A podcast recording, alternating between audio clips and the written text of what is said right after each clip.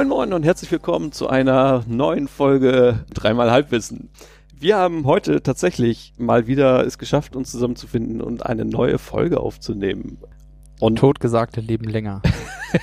Regelmäßig kann ja auch einmal im Jahr heißen. Ja, genau. genau. wir, wir, wir, nehmen da alternativlos als, äh, als Vorbild in, in die, die Regelmäßigkeit, wenn wir die hinkriegen, das passt schon. Ähm, und zwar nicht nur irgendeine Folge, sondern neben Thomas und Florian haben wir heute noch, noch mal wieder unseren Lieblings-Special Guest hier sitzen. Äh, Laurent, herzlich willkommen. Dankeschön. Und zwar haben wir uns dann heute nochmal so als Thema, weil es perfekt passt und wunderschön ähm, quasi da liegt, jetzt so zu, zum Anfang der Sommerpause, haben uns die vier Keynotes wieder mal vorgenommen.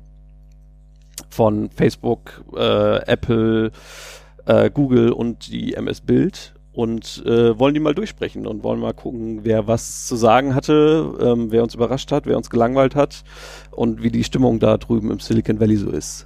Kann man die vier dann eigentlich auch FEMG nennen? Also es gibt ja Fang, diesen Ausdruck, und das ist Netflix, glaube ich, ersetzt an Microsoft ja. und äh, das jetzt FEMG. Und Fang gibt es ja auch mit zwei A und mit einem A. Ah, ja, genau. also, also Amazon, Amazon haben wir ja raus, nehmen, nehmen wir in der Regel raus, App, weil. App Amagusoft? Book? das klingt nach einem total einfach zu merkenden. App Amagusoft Book. Das, ist, das könnte ein äh, Folgentitel sein, ja. ja, das, äh, also ist, ist, so, so viel Unterschiede sind ja vielleicht zwischen diesen ganzen Keynotes auch gar nicht gewesen. Oder vielleicht finden wir einen relativ großen gemeinsamen Privacy. Äh, was? Mehr sage ich nicht. Genau. Und ähm, erstmal herzlich willkommen, Laurent. Vielen Dank, dass du wieder da bist und dir die Zeit nimmst. Ähm, und wir haben uns überlegt, wir fangen äh, oder wir machen das äh, chronologisch und fangen mit der F8 an, äh, also Facebook. Genau, die war Ende April. Die genau Ende April. Mark Zuckerberg stellt sich vor das große Publikum und sagt, wir sind jetzt the Privacy Company. Nee, das hat er nicht direkt gesagt. Er hat einfach nur gesagt, Privacy is the future. Also äh, er hat ja auch äh, tatsächlich, das muss man ihm mal lassen, ne? Äh, er hat ja auch gesagt und versucht über sich selber Witze zu machen und hat ja gesagt so, ja, haha, das glaubt uns ja keiner, weil da waren wir ja nicht immer so gut. hat er recht. Aber jetzt wollen wir das. Ich fand das ein bisschen creepy, ehrlich gesagt, also wie fast alles, was äh, Mark Zuckerberg macht. Aber dass er, äh, also er konnte ja nicht eine Sekunde warten, bevor er sich halb schlapp gelacht hat darüber. Ich frage mich, ob er da äh, nicht selber ein bisschen Probleme hat, äh, das ernst zu nehmen, was er da irgendwie sagt. Das glaube ich gar nicht so. Also ich, äh, für mich ist das eher wieder mal, also der hat halt echt Pech, dass er einfach kein guter Public Speaker ist. Er oh, der arme Kerl hat da oh. Pech. Ne? Nee, also oh. nee, also in dieser Wahrnehmung, so meine ich das. Sonst hat er ja, ist er ja nicht ein armer Kerl oder so. Also ich, ich glaube schon, dass der äh, so, so, eine, so, so ein Stage Fright äh, Level hat, das so zwischen neuneinhalb und zehn liegt, wahrscheinlich, und dann da auch irgendwie mit Hilfe nur auf die Bühne kommt. Ja, ja, und der hat auf jeden Fall ordentliche äh, Beta-Blocker oder irgendwie Highlights sowas. auf der Stirn. Und ähm, das ist schon, äh, das ist dann schon schwierig. Und ich glaube, dann kommt das schnell, ganz schnell so rüber. Du, du, du hattest das Zitat vorhin irgendwo auf, auf dem Zettel, genau. Ja, das, er, er startet einfach, äh, indem er sagt, uh, we want to build a privacy-focused social platform. Ja, genau. Äh, paradoxalerweise, er ist der, der am, am schlechtesten auf der Bühne ist, aber ist der, der in einem Stück am längsten redet von aller äh, Konferenzen. Also es ist eine Firma, die unheimlich auf ihn fixiert ist. Aber lag, also ich, ich, ich meine, als ich mir das angeguckt habe und irgendwie jetzt auch im Vergleich noch mit den anderen Konferenzen, da kommen wir auch noch dazu. Mein, also zum einen haben sie ja auch immer gesagt, ähm, wir wollen diese Company changen und das dauert halt lange. Aber irgendwie wirkte es für mich so, als hätten sie die Hälfte von dem, was sie erzählen wollen, erstmal alles gesackt, weil sie, weil Facebook ja auch diese krassen Probleme hatte mit diesen ganzen Datenlinks und diesen, dieser, mit dieser öffentlichen Kritik und äh, mit, mit den Kongresssachen. Druck, genau. Dass sie extrem Druck haben, die Hälfte der Sachen erstmal gecancelt haben, gesagt haben, okay, wir müssen, wir brauchen jetzt mal eine große PR-Veranstaltung, um gegenüber der Öffentlichkeit und dem Kongress zu sagen, wir sind eine Privacy Company und wir brauchen jetzt aber erstmal 15 Jahre, das umzubauen für alles, was da noch kommen kann. Es ist einerseits, es war wirklich eine Werbeveranstaltung. Und das war von den vier die einzige Werbeveranstaltung. Wiederum, was sie gemacht haben, ist bei jedem Kapitel haben sie äh, über Gruppen statt Marktplatz, sie haben viel über Stories, also etwas, was nicht lang bleibt. Sie haben glaubwürdig diese Linie vertreten in alle Produkte von Facebook. Da waren sie extrem kohärent. Jeder Welche- Speaker nach Mark äh, die Linie des Privacy. So. Okay.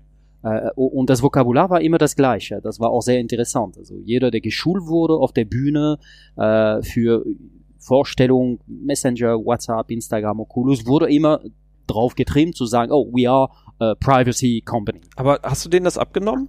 Also ich fand, das wirkte irgendwie nicht ehrlich. Also i- i- für mich gab es eine leichte Verwirrung. Ich war zwei Wochen davor in Menlo Park bei Facebook. Äh, und ich habe physisch die Leute getroffen äh, und ich habe das denn das dort abgenommen. Daher, als ich es gesehen habe, blieb diesen eher guten Eindruck, dass sie es ernst nehmen, noch bei mir im Kopf. So, das heißt, äh, die Veranstaltung selbst hätte sie ohne dieser Hintergrund vielleicht ein Riesenfragezeichen gehabt. Wenn man Leute trifft und darüber redet, äh, sie haben mich am Endeffekt überzeugt, dass sie es machen werden. Okay. Und ich glaube auch, das ist natürlich auch so eine Frage des Betrachters, ne? Ich meine, du, du möchtest das denen ja auch, glaube ich, nicht so glauben. Also ich, ich, ich- ich, ich glaube es ihnen einfach mal, ich sage auch mal, ich glaube ihnen das einfach aus Praktikabilität, weil sie nicht anders können. Sie müssen das jetzt Genau. so machen. Die haben keine andere Wahl.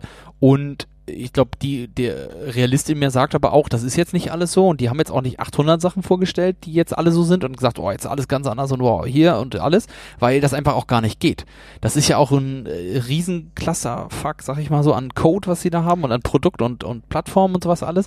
Aber ich weiß es ja, also ich war ja nicht in Menlo Park, aber ich arbeite ja mit der Plattform tatsächlich auch äh, so am Rande und äh, alles, was die umgesetzt haben seit einem Jahr oder seit über einem Jahr sind alles Privacy-Features. Das hat alles immer Privacy nur verstärkt. Das macht äh, Datensammlung immer schwieriger und es gibt immer mehr Kontrolle in die Hände der User und das ist eigentlich auch super.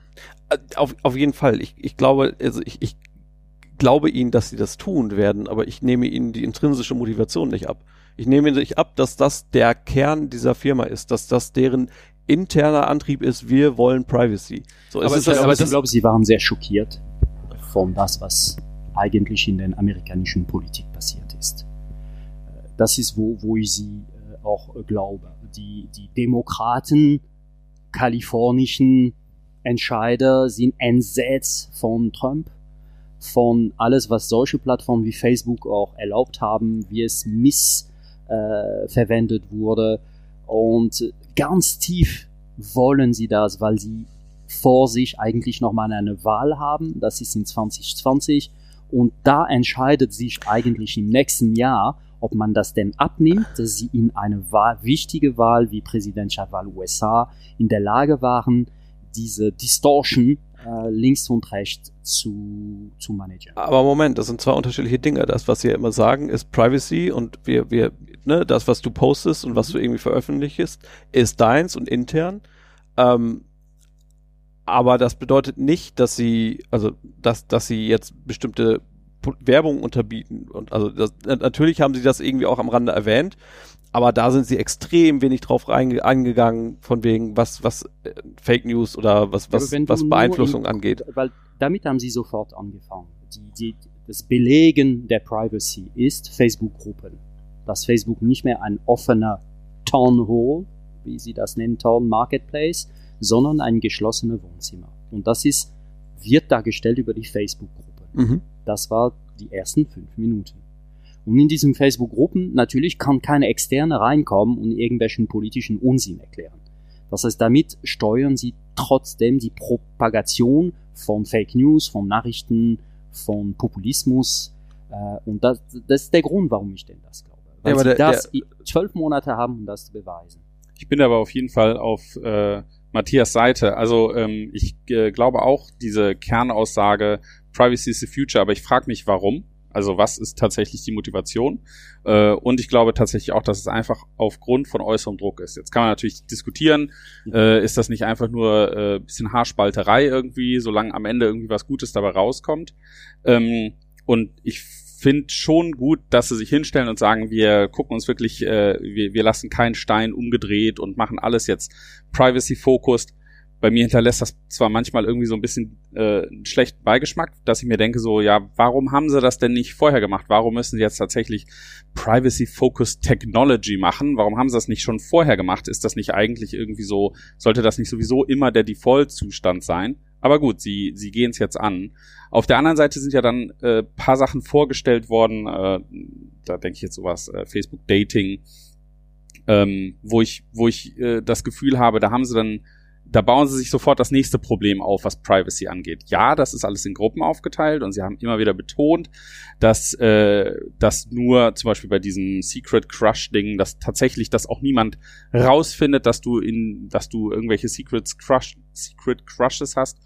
Außer der andere ist das auch, aber ich meine, die Vergangenheit hat halt einfach total oft gezeigt, dass solche Daten dann doch rauskommen, liegen auf irgendeine Art und Weise. Und ich glaube, dass da schon nochmal ein Unterschied ist, sich hinzustellen und zu sagen, wir machen alles privat und in Gruppen und äh, äh, als als äh, Abgrenzung dazu äh, zu sagen, naja, wir wir wir geben uns gar nicht mehr in diese Situation, dass äh, sensitive Daten tatsächlich irgendwie ähm, äh, geleakt werden können oder irgendwo hingehen. Ich, ich glaube aber, das ist schwierig für Sie insgesamt als Firma was ihr gesamtes Businessmodell angeht und was auch einfach so ein soziales Absolut, Netzwerk ja. an sich angeht. Das, das Ding ist natürlich, die, also wenn du fragst, warum haben sie es nicht von Anfang an gemacht, weil ich einfach glaube, äh, zu schnell gewachsen und das ist, war einfach nicht relevant für sie an der Stelle. Und äh, ich, ich, ich glaube einfach, dass von der anderen Seite ist es so, sie suchen jetzt natürlich Möglichkeiten, okay, wie können wir das jetzt verbessern, weil Leute finden das, Leute sind da jetzt sensibler für in den letzten Jahren geworden und Leute wollen das jetzt und wir, das, das hat zu Problemen geführt, was wir hier gemacht haben, deswegen müssen wir das jetzt verbessern. Äh, aber im Endeffekt ist es ja auch so, die können jetzt ja auch natürlich aus ihrer Perspektive nicht sagen, so okay, ist alles blöd, morgen hören wir auf. Äh, so long nee, nee, das verlangt doch keiner. Aber, äh, aber die, die Motivation... Sie, sie, müssen natürlich innovieren, doch irgendwie an bestimmten Stellen. Also ich finde jetzt dieses Dating auch nicht so spannend und ich weiß jetzt auch nicht, ob das so ein mega Ding wird. Ich glaube, das ist eher so ein, so, ein, so ein Ding, was sie rauswerfen. Was ich viel spannender finde für ihre Zukunft ist äh, der Marketplace tatsächlich. Äh, was, was ein mega Ding ist, was eine unglaubliche Durchsetzung hat, auch in einigen Märkten schon und sowas alles. Und äh, ja, und, und deswegen ist Privacy umso wichtiger, weil halt, oh, das tut mir leid, ähm, weil Privacy natürlich irgendwie Payment und Business und all diese ganzen Sachen, äh, genau. wenn man das nicht miteinander kombinieren würde, dann wäre es falsch äh, also, oder wäre es schlecht. Aber auch da kommt wieder die Motivation her, naja, wir brauchen Privacy, sonst können wir keine neuen Features bauen. Das, das Interessante ist, also zum einen haben sie, glaube ich, kein einziges Mal in der, in der Keynote gesagt, sie sind ein Social Network, sie sind inzwischen eine Social Plattform. Also sie benennen sich gerade um, sie gehen weg von diesem Network. Ähm, was und, und, da kommt dann dieser Marketplace auch ganz stark nochmal, dieses ganze Instagram, Influencer, ähm, ich kann Produkte verlinken und dann sofort den Checkout machen. Also man, man sieht schon, dass sie ihr Revenue-Modell umstellen, also ne, dass, dass da irgendwie die Ansätze sind, um irgendwo, wo, wo können wir anders Geld verdienen letztendlich und nicht, nicht, event, nicht zwangsweise nur, um unsere Nutzer in Anführungsstrichen zu verkaufen, beziehungsweise getargetet zu verkaufen, sondern halt auch einfach durch diesen Marketplace. Ähm, aber auf, und, unterm Strich, ja, ist es ist Benefit of the Doubt natürlich, aber es ist ein Riesenspagat, den sie da haben. So, und es ist, fühlt sich, und das, das ist dann, das, das, das schließt dann zu allen anderen Kinos an, weil alle, also der ein, das, das, das große Unisono-Fest, oder die, das große, was Unisono gesagt worden ist, ist Privacy. Ob es bei Microsoft war, ob es bei Google war, ob es bei Apple war, ob es bei Facebook war. Sie haben alle. interessant, ich habe es bei Apple nicht einmal gehört. Also ich glaube auch, also es wurde Privacy motivierte Feature wurden vorgestellt, aber naja, da habe ich schon ganz klar das Gefühl, alle anderen holen auf. Sign in with Apple war ja auch mit diesen, war schon Privacy ja, ja. und da so. kommen wir ja genau, noch zu. Genau, genau, aber, Privacy Focused. Übrigens, Privacy Focused, Sign in mit, with Facebook, äh, hat, das, das kriegt man ja vielleicht gar nicht so mit, hat unglaublich große Schritte gemacht in der letzten Zeit. Äh, da kannst du jetzt sehr fein granular auswählen, welche Features du dem, dem Anbieter tatsächlich gibst. Und es gibt jetzt nicht mehr diese Wholesale-Geschichte, der fragt jetzt nach zehn Sachen und dann musst du ihm zehn Sachen geben. Da kannst du auch alles abwählen. Also das okay. ist jetzt, das ist auch UI-technisch super sauber gelöst und sowas alles. Habe ich jetzt, war ich erst heute wieder in Kontakt mit und sowas. Also und das ist, äh, da haben sie sehr gut nachgebessert. Das ist ja genau wie äh, Android auch da seine, seine Permissions verbessert hat, haben sie das auch gemacht. Äh, also ich, ich, ich will, ich, ich würde mich freuen, wenn Facebook, also ne, wenn, wenn der Silicon Valley oder generell die Tech-Branche das jetzt verstanden hat und sagt so, okay, ähm, vielleicht haben wir das die letzten Jahrzehnte ignoriert und äh, als nicht wichtig betrachtet und jetzt fangen wir an, das wichtiger zu sehen, natürlich auch durch äußeren Druck. Auf der anderen Seite sind die Versprechungen auch gerade bei Facebook so extrem groß und diese, diese Richtungsänderungen so irgendwie um 180 Grad und der, deren, deren DNA so weit davon weg, dass ich es ihnen im Moment noch nicht glaube. So, wenn, wenn sie es, wenn sie es hinkriegen, wenn sie es beweisen, ja gerne. Aber im Moment wirkt es für mich irgendwie, ich, ich kaufe es ihnen nicht ab. Ich denke auch, dass man sich da das Vertrauen erst wieder erarbeiten muss. Und für mich ist es auch alles noch ein bisschen früh. Auf der anderen Seite finde ich es auch vorteilhaft, dass sie sich wirklich so komplett äh, auf dem Thema, zumindest äh, sagen sie es, verschrieben haben. Weil wenn es dann nicht klappt, dann ist das halt einfach irgendwie ein ziemliches Risiko für die. Also da, die haben jetzt einfach alles da reingesteckt und es muss klappen, ansonsten ja. ist es eine Schwierigkeit. Aber ich würde auch gerne mal auf was Cooles äh, bei der F8 irgendwie eingehen, also was ich cool fand, wo ich finde, da sind sie ein Problem, ähm, da haben sie ein Problem erkannt, bevor es irgendwie so richtig explodiert.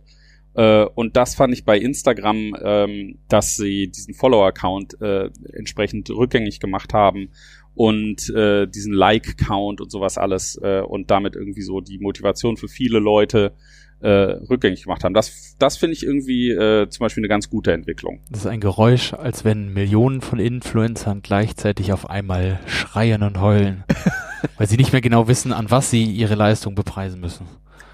Das, äh, also sie wissen es, die anderen wissen es nicht. Wir ne? sprechen seit zehn Minuten über, über Facebook und auch zum Teil über Instagram, immer mit der Brille von Privacy ich finde, es hat einen unheimlich guten Eindruck gegeben, wie kreativ diese Plattformen sein können.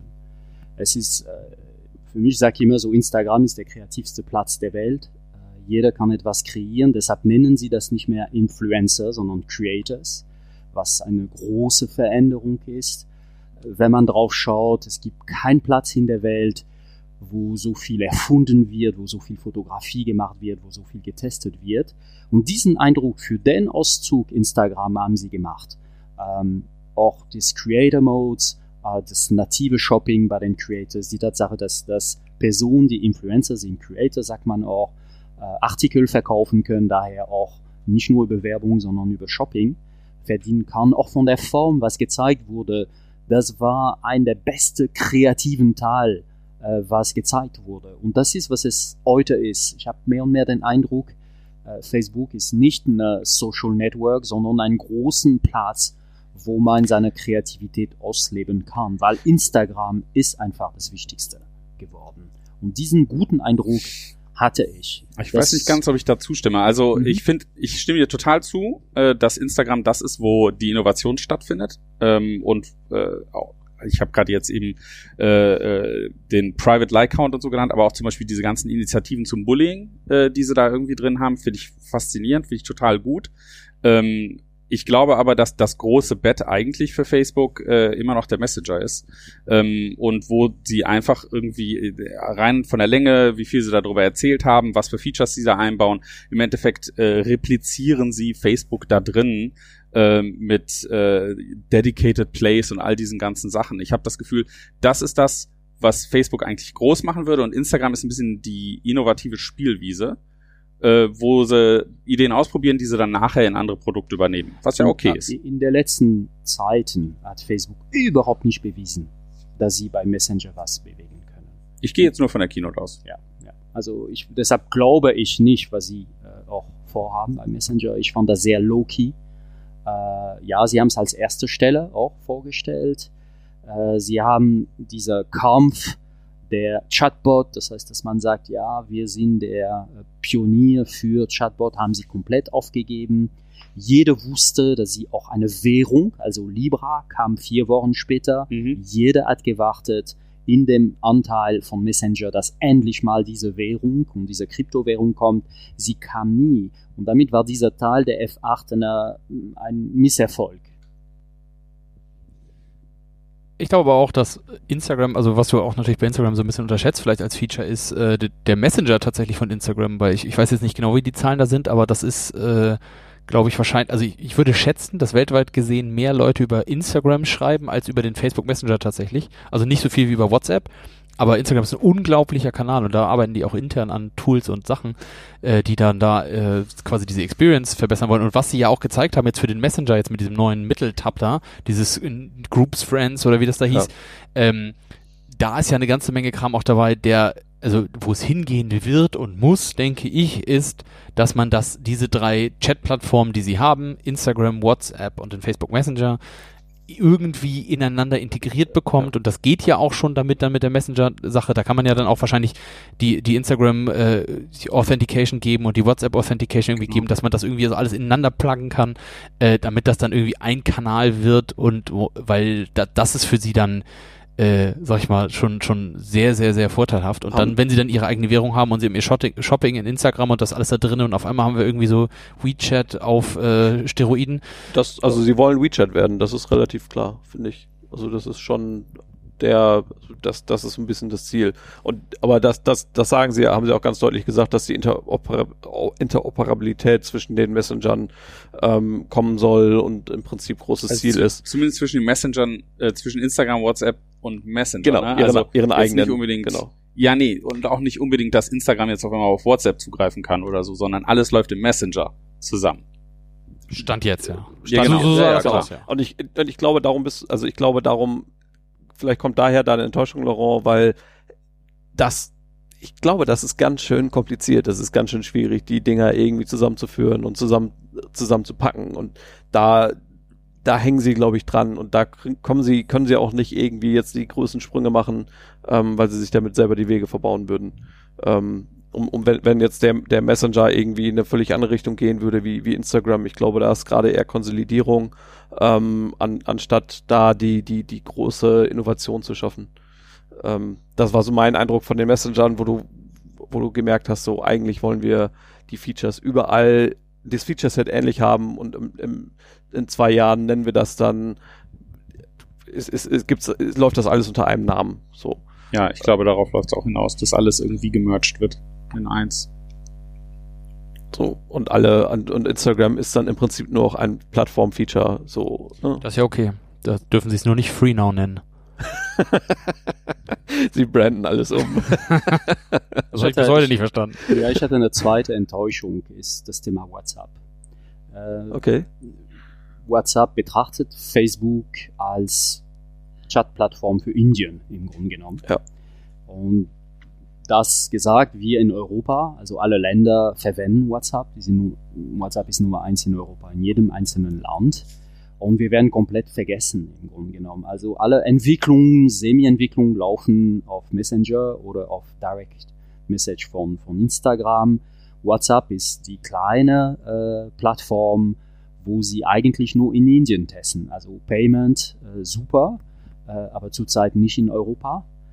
Ähm, ich fühle mich unwohl mit dieser Darstellung, insbesondere in einem Kontinent, wo äh, WhatsApp so dominant ist. Also es bleibt schon eine ganz kleine Chat-Plattform, wo ich Video machen kann. Ich kann einige Businesses irgendwie ja deren Produktkatalog auch noch schon schauen, aber sehr wenig Ambition hinter WhatsApp. Vielleicht werden sie das irgendwann alles fusionieren.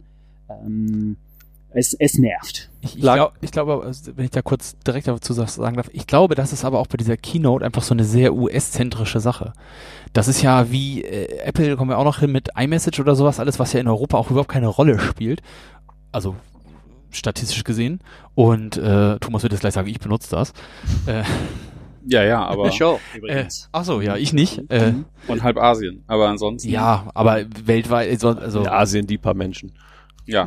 ja, aber in Asien benutzen die meisten Leute Wenn man ja nicht alle ausklammert, die es nicht nutzen, dann nutzen es nicht. Ja, aber in Asien stimmt. benutzen auch mehr Leute äh, andere Messenger als iMessage, das meine ich damit. Und ähm, das dann trotzdem so eine US-zentrische Sache einfach ist, um das zu sagen, weil ich glaube auch zum Beispiel der Facebook Messenger, und deswegen ist der da auch im Fokus, der ist, glaube ich, auch in den USA deutlich stärker. Also der hat in den USA mehr aktive Nutzer als WhatsApp tatsächlich. Und das ist in Europa und vor allem in Deutschland garantiert nicht so. Nein, ich möchte nicht mehr aber die Situation haben, dass in einem Werbekonzern wie Facebook, dass wir in Europa einen der größten Beitrag zu deren Werbeeinnahme und der Beitrag Nummer eins zu deren Profitabilität, dass wir immer vergessen werden, wenn es um Produktentwicklung ist. Ja. Wir sind ganz, ganz brav, indem wir viel, viel, viel Geld äh, geben, aber wir äh, bekommen zu wenig zurück von denen.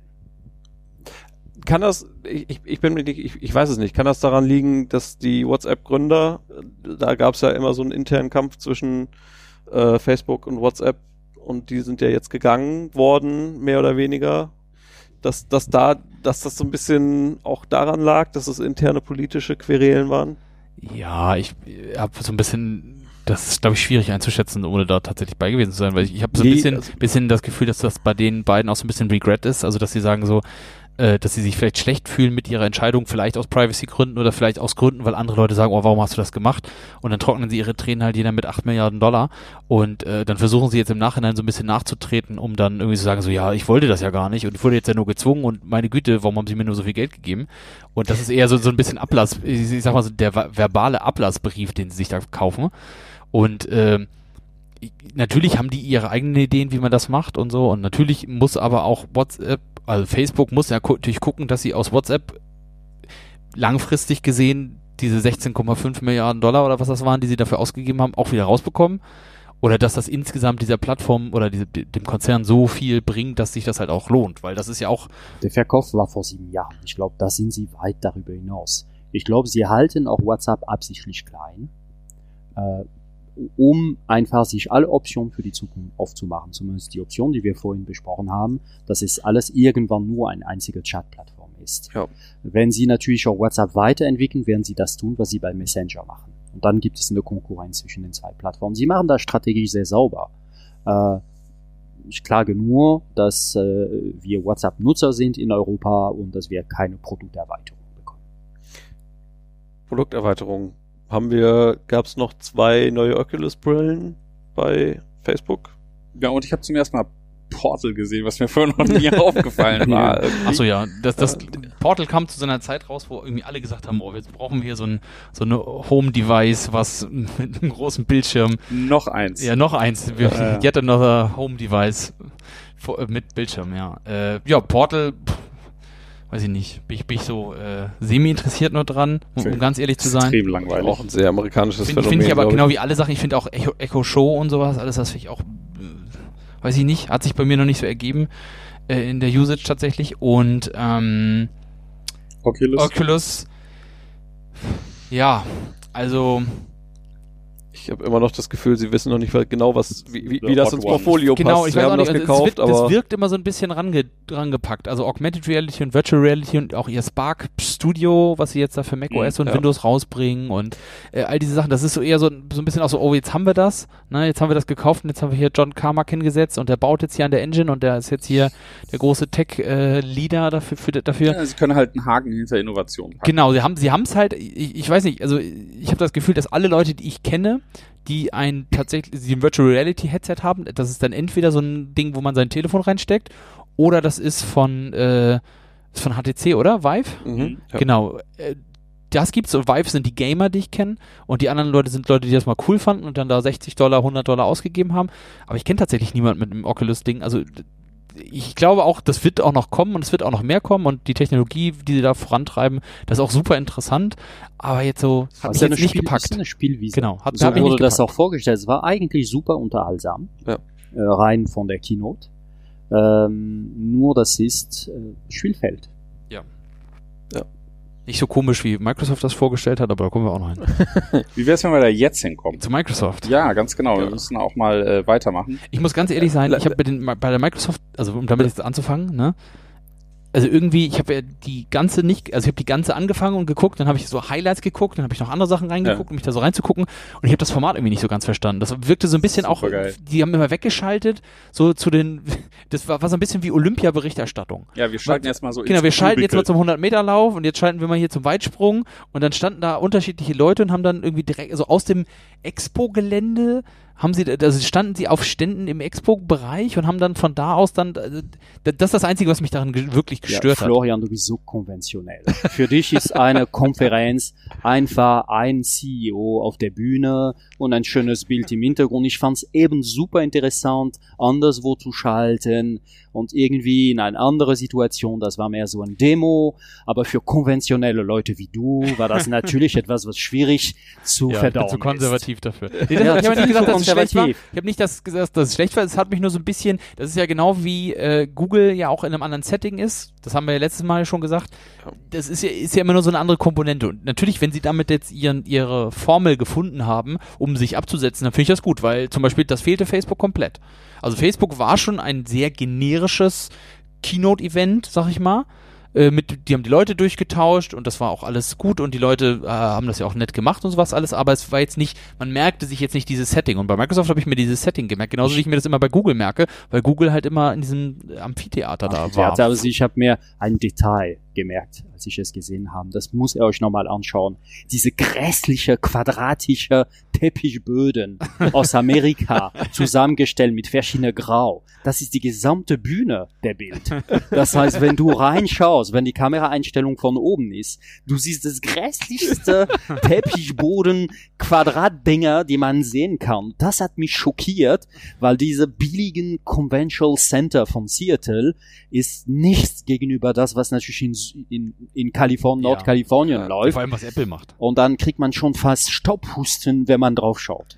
Also ich meine, äh, wir hatten ja schon beim letzten Mal ein bisschen darüber gesprochen, dass das ja auch ein echtes Spagat ist mit diesen ganzen Keynotes. Also alle vier Keynotes sind eigentlich Developer-Konferenzen und sollten also eigentlich eher über coole neue APIs oder irgendwie sowas sprechen. Auf der anderen Seite ist immer auch die Kamera drauf und es wird in die ganze Welt gestreamt und jeder erwartet supergeile neue Produkte für den End-User. Das ist halt ein ordentliches Spagat und äh, die verschiedenen Firmen lösen das auf verschiedene Art und Weise. Microsoft ist da definitiv mehr so auf der Entwicklerseite gewesen ähm, äh, und hat das äh, hat auch wirklich teilweise die Obernerds daran gelassen, die äh, sicherlich noch mal ein bisschen mehr geschult hätten werden sollen, aber äh, das kann ich ihnen im Endeffekt gar nicht irgendwie böse nehmen. Eigentlich fand ich es total cool. Wirkte sehr authentisch. Es wirkte dadurch sehr authentisch. Aber auf der anderen Seite äh, eine andere Dimension, die ich da festgestellt habe, ist, dass Microsoft halt eben auch die einzige, äh, die einzige Firma dieser vier war, die so sehr ins Enterprisige gegangen ist, also sehr viele Sachen gemacht haben, die für Enduser auch überhaupt gar nicht wirklich interessant sind,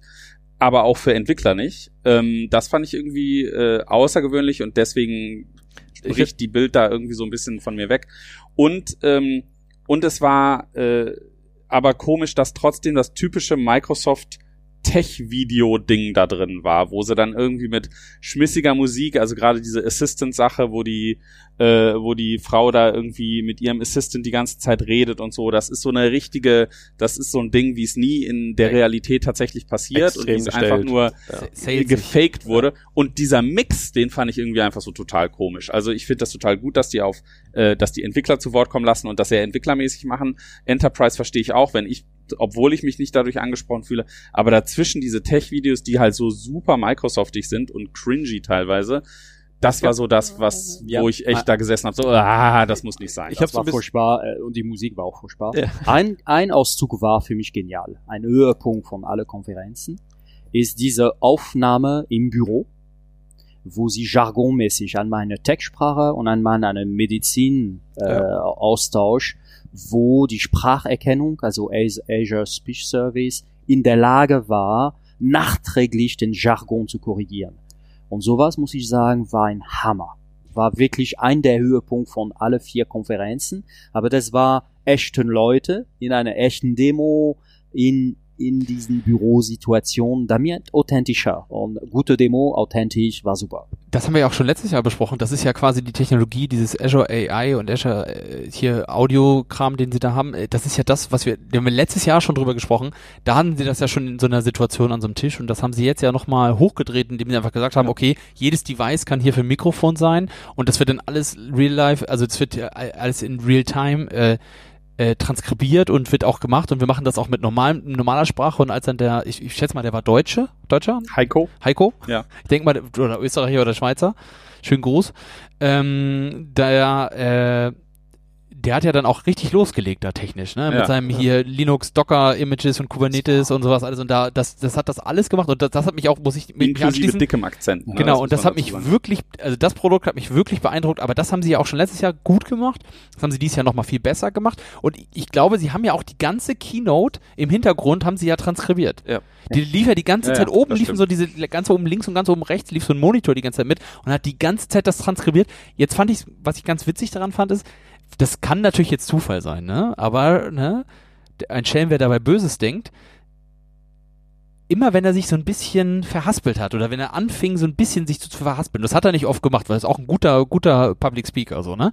Hat man diese Monitore nicht gesehen. Und mich würde mal interessieren, wie das dann reagiert hat, wenn er dann, weil er sich mal korrigiert hat oder in dem Wort abgebrochen hat und dann zurückkam. Und da, aus diesen Situationen hast du nie die Transkription gesehen. Und, ich Und weiß man- jetzt nicht, ob sie auf so einer 10 Sekunden, äh, auf so einem 10 Sekunden Delay vielleicht gearbeitet haben, dass man das dann so, dass sie das noch machen konnten, oder ob es einfach Zufall war, aber das nur mal so als, so für den Hinterkopf. Ich meine, das, das gen generell Spracherkennung war sehr stark bei Microsoft und bei Google. Google kommen wir ja gleich noch zu. Das fand ich ähnlich stark, was sie da gezeigt haben, auch mit den Patienten, ähm, wo sie da die Sachen, ne, wo, wo Sprachbehinderung sozusagen trotzdem wunderbar erkannt worden ist, ähm, fand ich bei Microsoft auch gnadenlos stark, aber auch ein, ein generelles Thema der, der zumindest drei Keynotes, ähm, dass da ganz, ganz viel stark äh, drauf gegangen ist und sie da riesen Fortschritte gemacht haben innerhalb von einem Jahr.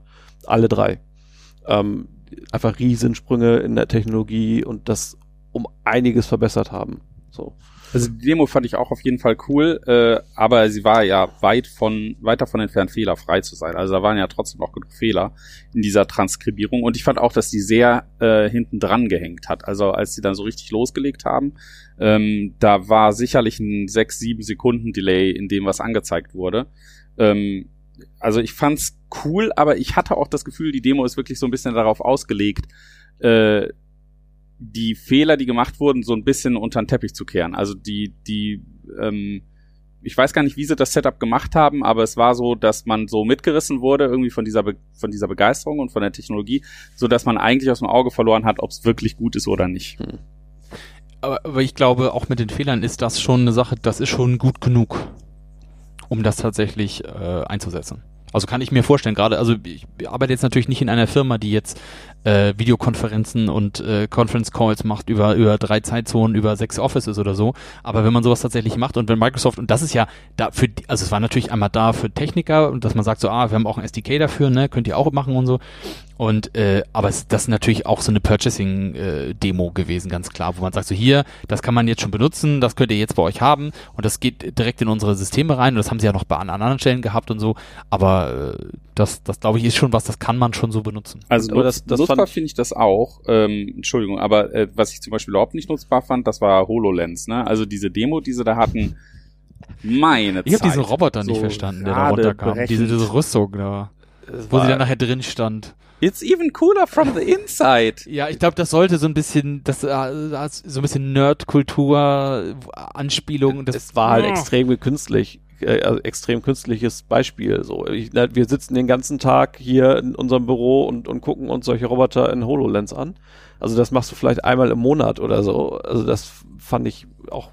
hm, Und die Vision, die sie da gezeigt haben, ist dieselbe seit acht oder neun Ja. Jahren oder so. In jeder Demo zeigen sie das immer. Und ich glaube, in Realität macht es aber trotzdem niemand. Nee, das ist ja auch das, und genau sowas hat ja auch Facebook. Damit hat Facebook jetzt, glaube ich, dieses Jahr aufgehört, aber haben sie die letzten Jahre ja auch noch gezeigt, wie man sich so, oh, wir treffen uns alle zusammen und können alle zusammen hier in unserer Gruppe Oh, jetzt ja, hier dieses Meeting machen, genau, wo sie diese, diese, äh, ich sag mal, diese sehen ja aus wie diese Wii-Charaktere dabei bei Facebook, oder sahen so aus. äh, Allen in Erinnerung geblieben natürlich auch, äh, als sie sich dann die, äh, als diesen Trip nach Costa Rica gemacht haben, ja, nach der Katastrophe und alle nur gesagt haben, so, ah, das ist ein super geiles Erlebnis hier. Und, Ja, ähm, das, das war, das war schwierig, daraus haben sie auch, glaube ich, ganz gut gelernt. Nee, aber ähm, um davon jetzt weiterzugehen, äh, was ich, ich habe jetzt gerade vergessen tatsächlich, wie dieses Feature hieß, aber was ich sehr gut fand und was auch ein Kern-Microsoft-Produkt ist, äh, ist ja dieses äh, Sync-SDK, was sie da hatten. Fluid. Fluid, ja. genau, Fluid heißt das. Das war. Und das war schon richtig gut, dass sie in Teams sozusagen einen File reingezogen haben. Man konnte in Teams das editieren, man konnte das in Office 365 editieren, man konnte das in Excel editieren und alle haben das sozusagen gesynkt. Und äh, das ist schon eine starke Sache, weil ich sehe das auch viel, auch bei Kunden von uns, die halt im Microsoft Stack sind und dann mit Teams und Office 365 und so. Das hat jetzt schon gute Integration, wenn man sich darauf einlässt. Und äh, das ist schon, das ist schon eine starke, also das ist schon eine wirklich starke Nummer. Das, da dachte ich mir am ehesten so, das hätte ich gerne heute. Ich hatte bei Microsoft immer das Gefühl, ich saß da so und dachte so, okay, eure Beispiele und eure Demos, auch diese Starbucks-Demo, die fand ich total schrecklich. Ich, also ich weiß nicht warum, aber irgendwie, wo ich dann sagte so, wa, was wollt ihr mir da mit sagen so? Ihr habt irgendwie was digitalisiert so, juhu, ihr habt, ein, ihr habt eine Web-Oberfläche zusammengeklickt. Und irgendwie war es so ein bisschen, so hier ist ein riesiger Bauchladen von da ist ein, ein Fluid, da sind riesige Speech-APIs und das, was Microsoft nun mal ist, die sind irgendwie alles und versuchen das auch alles irgendwie in diese Keynote unterzubringen. Aber es wirkte nicht kohärent und auch irgendwie unsortiert. Aber ich glaube, das müssen sie auch nicht sein. Ja, also für mich, ich nehme zwei Sachen. Ähm, Erstmal muss ich gleich korrigieren mit Starbucks, weil das fand ich einfach hervorragend. Okay. Werden wir nicht einverstanden sein. Erstmal Microsoft müssen sie sich jetzt umnennen. Das heißt, sie sind Azure. Das Ja. war's. Ja. Äh, 80 Prozent, das was man auch bespricht jetzt, äh, Ist Azure. ist, ist Azure. Ja. Äh, das Ja, heißt, es, es, gibt ist auch ein neues Windows-Terminal. ja, gut, ja, äh, ja, Das stimmt. Jedes Mal, Terminal. jedes Mal, dass wir äh, über HoloLens oder sowas reden, es bestätigt immer das Interessanteste ist Azure. Und äh, Windows 365 läuft auch äh, auf der Cloud. Und das ist wirklich für mich sehr markant gewesen, dass sie im Prinzip auch vom Namen so 50 Prozent, was sie, was sie sagen, sagen sie Azure, Azure, Azure. Wenn man dran denkt, dass dieser Name irgendwie vor fünf Jahren oder irgendwie mal unbekannt war, es ist unglaublich. Ich fand die Starbucks-Demo unheimlich gut. Die hat, die ist durch die Decke gegangen in alle, die im Retail sind. Äh, für mich, was ich phänomenal finde in dieser Demo, ist, dass es bestätigte die Strategie und die Vision von Microsoft, die immer gesagt hat, es gibt Intelligent Cloud und es gibt Intelligent Edge. Und Edge ist zum Beispiel eine Kaffeemaschine, die bei 20.000 Stores von Starbucks ist, die ein AI-Chip hat und durch dieses Modell kann ich alles aktualisieren, Maintenance, Reinigung, alle Rezepte reinbringen in eine Kaffeemaschine in 20.000 Stores. Ich habe noch nie so eine Welle gesehen wie dieser Chip in der Kaffeemaschine, die überall auch für viele Retailer in Europa zum Beispiel sich Aber das, auch ist, das ist die gleiche. IoT-Geschichte, die wir seit 15 Jahren erzählen. Ja, und auch sie nicht, ist also reell. es ist, ja, aber, Sie aber die, ist reell. die, die Die war vor fünf Jahren schon umgesetzt. aber die haben, die haben das, aber die ja, haben, aber sie ist reell. Das heißt, jetzt findet sie statt. Ich fand auch von Starbucks das so zu nennen Deep Brew, weil sie auch noch ein Empfehlungsmaschine daneben auch Da vorgestellt hat IBM haben. sich gefreut. Alles, äh, Deep, ja, ja, oder Deep Learning, ähm, Deep Blue und Deep Brew. Äh, es fand ich schon sehr schlau. Äh, eine große Engine Machine, das alles auf Azure und ein IoT, äh, wirklich ein IoT, der existiert, weil bis jetzt war das ganz konzeptuell. aber es ist ja trotzdem wieder, das ist wieder, wie viele andere Themen, da auch wieder so eine Kontinuierung aus dem letzten Jahr, weil wir hatten letztes Jahr das Thema mit Kameras. Ja, aber wir nur eine Kamera in einer Fabrik. Jetzt haben wir Genau, einen. genau. Das ich, ist ich meine nur, aber es ist, Jetzt es ist ja weitergearbeitet, wir, es ist ja weitergedacht. haben wir es bei Starbucks. Ja. So und jeder kann sich vorstellen, was dieser Chip alles äh, eigentlich auch am Ort und Stelle lösen kann. Ähm, daher schon wollte ich gern dafür plädieren, dass wir die Seattle-Fraktion, weil Starbucks sind die Nachbarn, dass, dass, dass, dass die das doch gut gemacht haben. Ich, ich bin mir nicht sicher. Ich, ich fand's, fand's irgendwie, auch wenn es klar ist, es umgesetzt und klar ist es irgendwie ein Stück weiter, aber ja, das, das hätten wir schon vor, vor zehn Jahren haben können. Das ist, also es, es war jetzt kein technologischer Sprung, wo ich sage so, juhu. Ich so, ja, ich ich, find, ähm, ich, ich finde so, wir müssen noch den Ball flach halten, weil dieses Edge Computing, was wirklich das neue Mantra ist, wenn wir über Google sprechen, das, was bei der äh, Demo äh, zum äh, Google Assistent und zum On Device, Chip in, on Device, on Device, on Device. Genau. ist, ist genau das Gleiche. Das ist das Konzept, dass du alle Berechnungen des Machine Learning in einen Chip, in ein Objekt macht, ähm, ist so jetzt Realität. Das ist Realität in den Telefon, Auf jeden das Fall. ist Realität in einige Tests der selbstfahrenden Auto. Ich fand's fantastisch zu hören. Ist auch Realität in einer Kaffeemaschine. Also äh, ich fand äh, bei der Microsoft Keynote, dass Microsoft immer dann überzeugt hat, wenn es wirklich praktische, pragmatische Sachen waren. Ähm, da geht ja so ein bisschen, also deswegen fand ich das HoloLens nicht so super, aber alles, was so mit Azure zu tun hat, fand ich irgendwie ganz gut. Ähm, weil das halt wirklich Sachen sind, wo sie dann gesagt haben, so, und das gibt's dann ab heute irgendwie, äh, wird das irgendwie ausgerollt.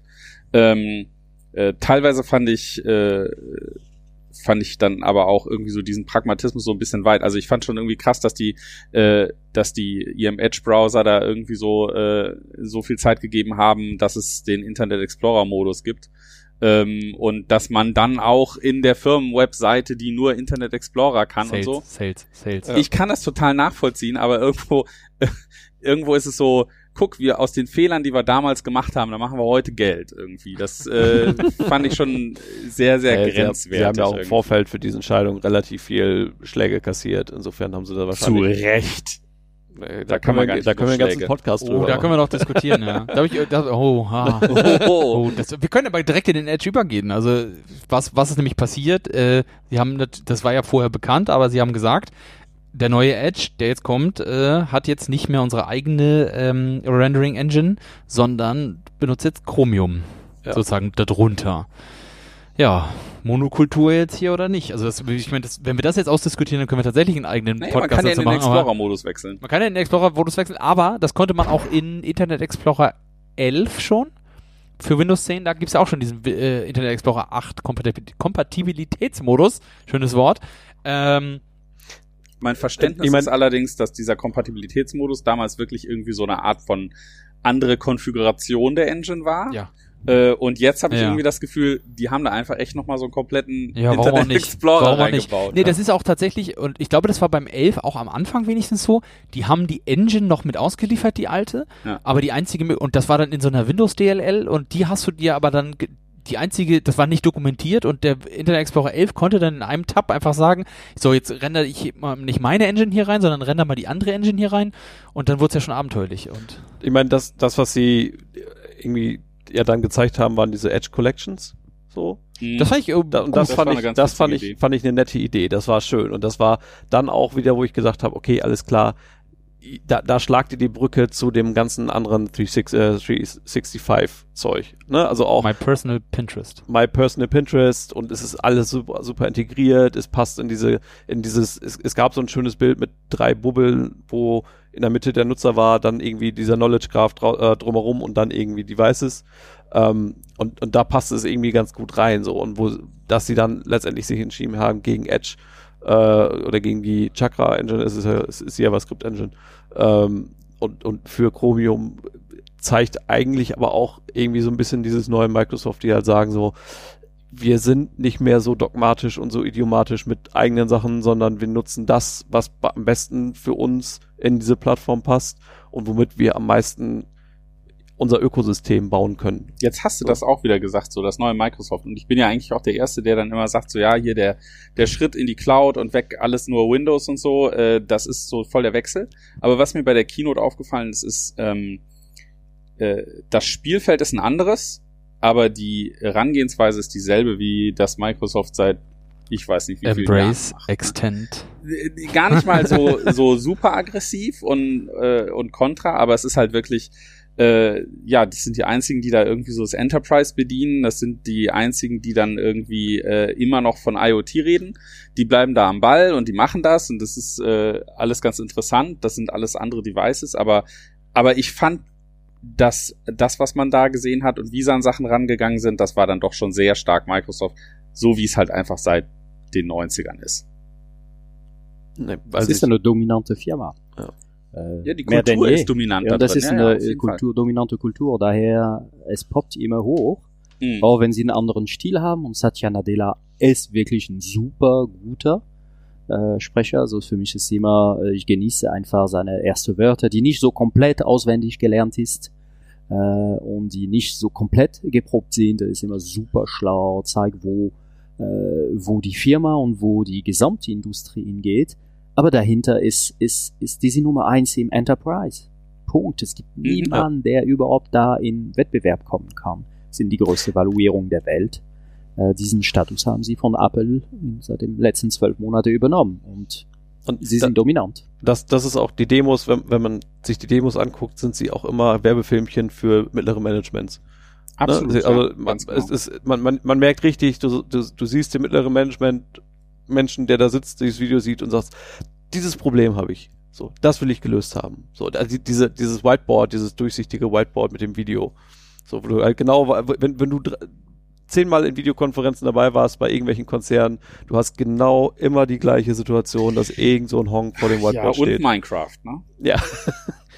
Aber Minecraft ist Aber ja. Minecraft geht ja auch immer. Minecraft ist ja auch einfach, äh, die haben es ja gekauft, die haben auch, damals haben ja viele Leute gesagt, Ja, aber genau, aber viel, vor allem haben aber viele Leute ja gesagt, wie viel Geld sie da wohl ausgegeben haben. Das hat sich garantiert jetzt schon gelohnt, garant, garantiert, mit den Sales und mit dem, was das IP einfach insgesamt hergibt. Und jetzt kommt's, das kann man auch einfach melken, weil niemand mag das nicht. Also es sagt Ja. jetzt keiner, oh Gott, warum ist denn da jetzt auch Minecraft drin oder warum benutzt ihr es als Beispiel? Jeder versteht die Referenz sofort. Du hast immer so ein, also du musst nicht wie das, was Google macht oder was ähm, Apple ja auch viel macht, du musst jetzt nicht, also Apple zum Beispiel in den letzten Jahren immer mit ihren komischen Augmented Reality Spielchen, wo sie da Leute um so einen Tisch stellen, was, was ganz merkwürdig ist und so. Und das musst du halt einfach nicht machen, weil du hast ein IP.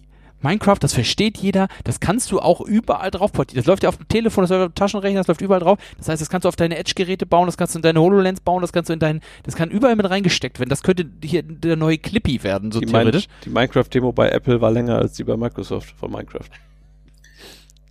Ich bin, äh, ich bin trotzdem nicht ganz davon äh, überzeugt, dass das cool ist. Ne? Also alles, was mit äh, AR zu tun hat, da bin ich irgendwie raus. Ja. Egal welche Firma irgendwie. Das ist für mich einfach nur. Also ich, ich glaube, Minecraft ist halt so der kleinste gemeinsame Nenner und vor allem für die Eltern oder also es gibt so eine, so eine Elternkategorie und Kinderkategorie, die dann in dem passenden Alter sind, wo Eltern und Kinder gleichzeitig Minecraft spielen können, beide das verstehen und beide auch gleichzeitig viel Spaß dran haben. So. Also wenn deine Kinder mal vielleicht irgendwie ein paar Jährchen älter sind, dann zockst du vielleicht auch mit denen irgendwann mal Minecraft. Ich kann das alles verstehen. Ich kann So. auch verstehen, dass Minecraft cool und jeder äh, kleinster gemeinsame Nenner, wie auch immer du das bezeichnet hast, trotzdem wirkte das für mich total aufgesetzt und auch wieder so eine Demo, so, oh ja, da hat einer sein Handy auf, den, auf der Bank vergessen und die andere guckt rein, ist sofort begeistert und so, ach, ach komme ich nicht mit klar. Ähm, Ja, aber da, das ist ja auch einfach, das ist die Microsoft-Sprache. Das haben, haben sie ja alle auch, äh, wenn sie ihre Filme drehen, jeder möchte damit irgendwas ausdrücken. Und äh, Aber äh, guck mal, ähm, AR, da können wir ja eigentlich direkt zur Google I.O. und zu Google Lens und sowas Ja. irgendwie wechseln. Äh, äh, Vor, vorher, kurzer Punkt, was mich erstaunt hat, ist, wie wenig sie über Xbox gesprochen haben. Xbox Live sehr schnell, also in einem Kontext, wo eben bevor wir zu Google gehen, Google auch Ja. dieses super Programm Stadia vorgestellt hat, unglaubliches Programm, äh, haben die, oh übrigens, wir haben auch noch die Xbox, so schnell, die Keynote ist vorbei, wir müssen schnell darüber reden. ähm, Äh, wollte ich nur diesen Transfer jeden machen an einem Moment, wo wow, Google ein fantastisches Programm vorgestellt hat. Äh, ich, ich glaube aber, das hat mehr damit zu tun, dass kurz nachher die E3 stattgefunden hat und auf der E3 hat Microsoft ein, ordentlich einen rausgehauen, was, was, Okay, die, gut, was ja, die Xbox da, angeht. Klar. Also da haben sie wirklich extrem aufgefahren. Ich könnte mir gut vorstellen, dass sie halt gesagt haben, lass uns lieber auf die E3, lass uns lieber auf die Hardcore-Gamer gehen, ähm, weil da ist es besser aufgehoben Glaub als auch, ja. auf unser, auf Glaub unser auf Fall Bild-Keynote. Ähm, und weil sie da, glaube ich, noch so ein bisschen ähm, ich, ich glaube, sie sind nicht ganz so weit, was die Technologie angeht, wie Google mit Stadia. Ich glaube, sie haben, sie haben Ähnliches vor, aber ich glaube, sie sind noch nicht da. Ähm, und darum sind sie da, glaube ich, noch ein bisschen zurückhaltender. Und jetzt muss man, bei Stadia muss man auch noch sagen, da ist ja Google auch noch nicht mal so direkt der Pionier. Ja. Weil das macht ja, also da sind ja schon mehrere Startups, gab es schon, die haben 100 Millionen, 200 Millionen Dollar Funding bekommen. Die sind mit derselben Idee vor 5, 6, 7 Jahren gestartet, sind alle pleite gegangen, weil das keiner bezahlen wollte. Und Nvidia, äh, die, die Grafikkartenhersteller, Ja. die haben so diesen Dienst seit zwei Jahren, würde ich schätzen, oder sowas alles in Beta, Open, Be- fünf oder Jahre. haben sie in der Open Beta sozusagen laufen, das Ganze kostenfrei. Und äh, das ist, Google macht das jetzt, also was, was das für mich zeigt, ist vor allem, dass Google jetzt der Meinung ist, okay, das könnte was sein, was jetzt tatsächlich kommt, was jetzt tatsächlich, weil das ja schon seit seit sieben, acht Jahren immer mal wieder, das versuchen Leute zu realisieren, aber es passt, es passt immer nicht, also die, die Economies of Scale passen nicht, weil die Leute, das, was es nämlich kostet, dass das äh, ist nicht abbildbar. Und Google sagt sich jetzt, mit dem, was wir haben, an Processing Power, an Cloud Power sozusagen, dann können wir können das abbilden zu einem Preis, wo und an sich das Distribution. und an meine, sind Distribution, halt genau. einfach, das größte Problem dabei ist ja immer die Entfernung zum Kunden. Genau. Äh, und, Und das da haben sie, da sind sie gut. überall drin. Und was ich eher schätze, ist, dass, ich weiß nicht, haben sie noch nicht angekündigt, ne? Amazon, Amazon wird auch mit sowas kommen. Ja. Für Amazon macht das super viel Sinn, weil Amazon hat auch die Technik und jetzt das bisschen Gaming sozusagen da vorne raufzusetzen oder so, oder die Virtualisierung von auch von diesen Grafikkarten, das, Das- ist ein gelöstes Problem für Machine Learning. ja, also, Wobei Amazon ja gerade ihre eigene damals gekaufte Engine und Entwicklerstudios dicht gemacht hat. Ja, aber sie, Kurz, ich glaube auch nicht, dass sie selber entwickeln wollen. Ja, ja. Gut, Stadia ist auch eine große Rettungsaktion für YouTube, muss man auch sagen, weil äh, es wird unheimlich viel Game auch geschaut. Also Ja. es ist der größte Konkurrent von Twitch ist YouTube. Das gewonnen mit Stadia, wenn die das gut hinkriegen, haben sie irgendwann mal einen Riesenerfolg. Vielleicht schreiben sie dann sogar mal schwarze Zahlen. Das Ja. Also Twitch, Twitch ist Amazon, ähm, das, also da, ist- Twitch ist unangefochten und YouTube ist da weit abgeschlagen, aber das kann natürlich versucht, ein Versuch sein, da irgendwie YouTube Ja, noch mal ein bisschen vor allem ist zu halt, was, was YouTube im Gaming-Bereich ja auch jetzt schon hat heutzutage, ähm, diese, Twitch ist ja noch ein sehr nischiger Markt. Es ist ja ein starker Markt Ja. und ist auch ein guter Markt, aber der, die Twitch-Audience ist schon sehr nischig. Das sind Leute, die das das sind keine Casual-User, so sag ich mal. Das ist Hardcore und das sind auch viele Leute und das sind Ja. auch Hardcore-Leute in Bereichen wie Mobile Gaming und so weiter, aber es ist jetzt nicht Casual. Aber wenn man jetzt überlegt, was auf YouTube Gaming groß ist, was, womit Leute da groß wurden, wie zum Beispiel so PewDiePie oder so, auch Minecraft wieder, ne?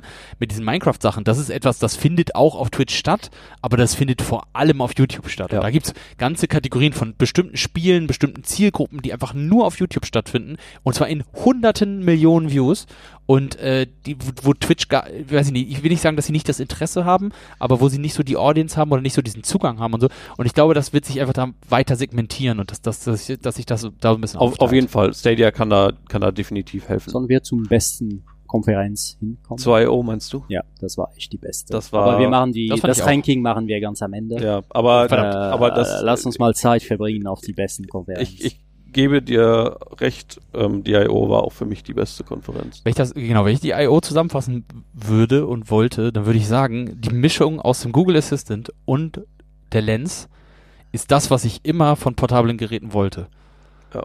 Ich halte das irgendwo hin und er sagt mir, was es ist und es hilft mir damit und ich sage ihm irgendwas und er hilft mir damit und also das ist noch nicht da, aber wir kommen zum Star Trek Computer. Ja, Das also diese, diese eine Demo, wo ähm, sie in das Telefon gesprochen hat und mach jetzt das, mach jetzt das, mach jetzt das, die, die, die, die, die Speech-Erkennung so unfassbar schnell war, dass so sauber erkannt worden ist, war unfassbar. Das war krass. Es wurde überall bei der Live-Übertragung auch Ruhm geschrien, so toll war das. Ja. Ich finde, das drückt auch aus, gerade was in der, in der Computerindustrie stattfindet. Das ist einerseits, der Code wird kleiner, also auch eine Performance, das von 100 Gigabyte auf 0,5 haben sie angekündigt. Und das alles so auf leistungsfähigen Prozessoren, Telefon laufen zu lassen. Das war eine Live-Demo für das, Ja. was auf uns zukommt in den nächsten zehn Jahren. Das äh, habe ich wirklich genossen. Äh, du hattest nochmal Lance, war auch sehr beeindruckend, war top. Also was, was bei der I.O. sehr deutlich geworden ist, finde ich, dass Google die besten Modelle hat. Oder mit die besten Modelle hat. Also deren Spracherkennung, also gerade auch dann im, im, im- zweiten Teil, wo es dann darum ging, ähm, die Modelle oder schnell anlernbare Modelle zu haben für Leute mit, mit Akzent, mit Sprachbehinderung, ähm, diese Medizinsachen, ähm, wo sie einfach ein, ein, anscheinend eine riesen Erfahrung und einen riesen Vorsprung oder einen, einen gewissen Vorsprung gegenüber den anderen haben, was das angeht. Ähm, das fand ich schon deutlich. Die anderen sind auch gut und diese, äh, die, die Erkennung von Microsoft, hatten wir auch vorhin gesagt, war sehr beeindruckend, die Transkribierung, aber ich, ich fand Google war da noch einen Schritt weiter. Also ich glaube, was so diese ganzen Sachen wie Machine Learning und sowas angeht, AI, da, da ist Google definitiv ganz weit vorne. Äh, den großen ähm, Wechsel, den Google ja da irgendwie so durchmacht, äh, ist ja auch motiviert wieder durch das ganze, die ganze Privacy-Diskussion ist halt eben alles on-device. Das wurde ja, Ja. immer wieder erwähnt. Also da, wo es nicht erwähnt wurde, ist es auch nicht on-device, also sowas wie Google Lens. Äh, aber Assistant war on-device, Live Caption on-device, Smart Reply on-device, all diese ganzen Sachen. Ähm, Auch eigentlich ein, eins der großen ja, Grundthemen bei Google Privacy. Ne? Also die ganzen Einstellungsfeature von wegen hier ich, äh, Maps in, im Incognito, Search im Incognito-Modus. Auch sehr deutlich, sehr, sehr klar. Privacy, Privacy, Privacy. Kurzer Einwurf dazu, Smart Reply in Gmail auf Englisch, Killer. Ja. Also, ist un also ich, ich denke mir, jeden Tag, wenn ich das benutze, wenn ich auf Englisch E-Mails schreibe, auf Deutsch funktioniert das noch nicht, äh, aber wenn ich auf Englisch E-Mails schreibe, da denke ich mir immer, das kann nicht sein. Das ist, ist, das ist, das ist wirklich so ein bisschen so, das ist schon fast spooky. Das ist so gut, das ist schon fast spooky. Also auch Kontexte mit Leuten, mit denen ich gesprochen habe, und da tauchen auch, also der kennt, er kennt Wörter und lernt Wörter, die kontextabhängig sind und die quasi auch für diese, also das ist meine Güte. Und ich vielleicht bin- liegt das auch nur bei uns in der Also Domäne, aber zwei, es ist, zwei Sachen, was Sie auch äh, gezeigt haben, was wir hier erleben, hier in Deutschland, ist wirklich Smart Reply, also die englische Version zum Feld vom Stuhl und wie gut auch der Google Assistent versteht. Äh, man kann es auch testen, die, Demo war da, aber die Realität ist sehr, sehr nah an diese Demo. Äh, und damit sind sie an wirklich meilenweiten vorne, äh, wenn sie alles auch mischen. Und auch Smart Reply App übergreifend, ne? Also nicht nur in Google-Produkten, sondern halt auch in Signal, in Hast nicht gesehen, völlig losgelöst vom Google App Environment. So, das, das war ja auch Teil der Demo. Ja, das ist ja die Tastatur. Genau, Macht er dann die, das ist ja dann in die Tastatur gebaut. genau. Das ist immer, äh, als sie äh, Smart Reply äh, vorgestellt haben, haben sie immer einen Schwenker gemacht und dann haben sie den gemacht, indem sie Modelle äh, des Machine Learning gezeigt haben. Und das fand ich schon interessant, weil es wurde bis jetzt, sagen wir mal, Deep Learning äh, Graphics noch nie gezeigt in einer Keynote. Und dann äh, die haben diese Ausflug über erstmal Federated Learning, Ja. äh, wo man wirklich auch verstanden hat, was passiert auf deinem Gerät und was passiert in der Cloud. Und das fand ich auch, auch super, weil das ist ein Auszug, den kann man auch jeden Student, jeder Manager zeigen, um zu verstehen, wie es funktioniert. Äh, Dann gab es auch äh, deren Entwicklung gegen äh, den Bias, ähm, diese T-VAG, was sie auch gut erklärt haben. Das heißt, sie haben gewagt, doch ziemlich weit in die Detail der Modelle reinzugehen. Ähm, toll gemacht.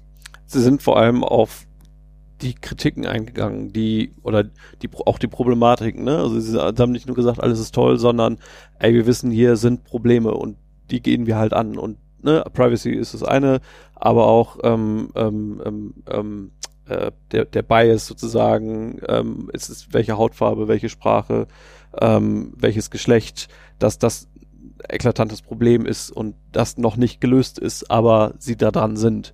Ähm, ist auch mutig, das in so einer Kino zu machen. Also war, das war eher proaktiv nach vorne, vorne gehend als äh, mal abwarten und wir, wir, wir schweigen das Thema mal tot.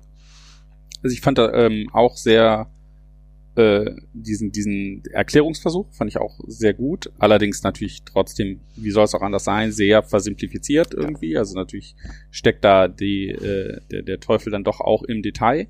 Äh, nichtsdestotrotz äh, mutig, das zu zeigen und auch sehr verständlich. Ähm, was das Thema Privacy angeht, äh, muss ich, glaube ich, dieselbe Kritik äußern, wie ich es auch bei Facebook geäußert habe, dass ich irgendwie das Gefühl habe, so ist cool, dass sie es alles machen.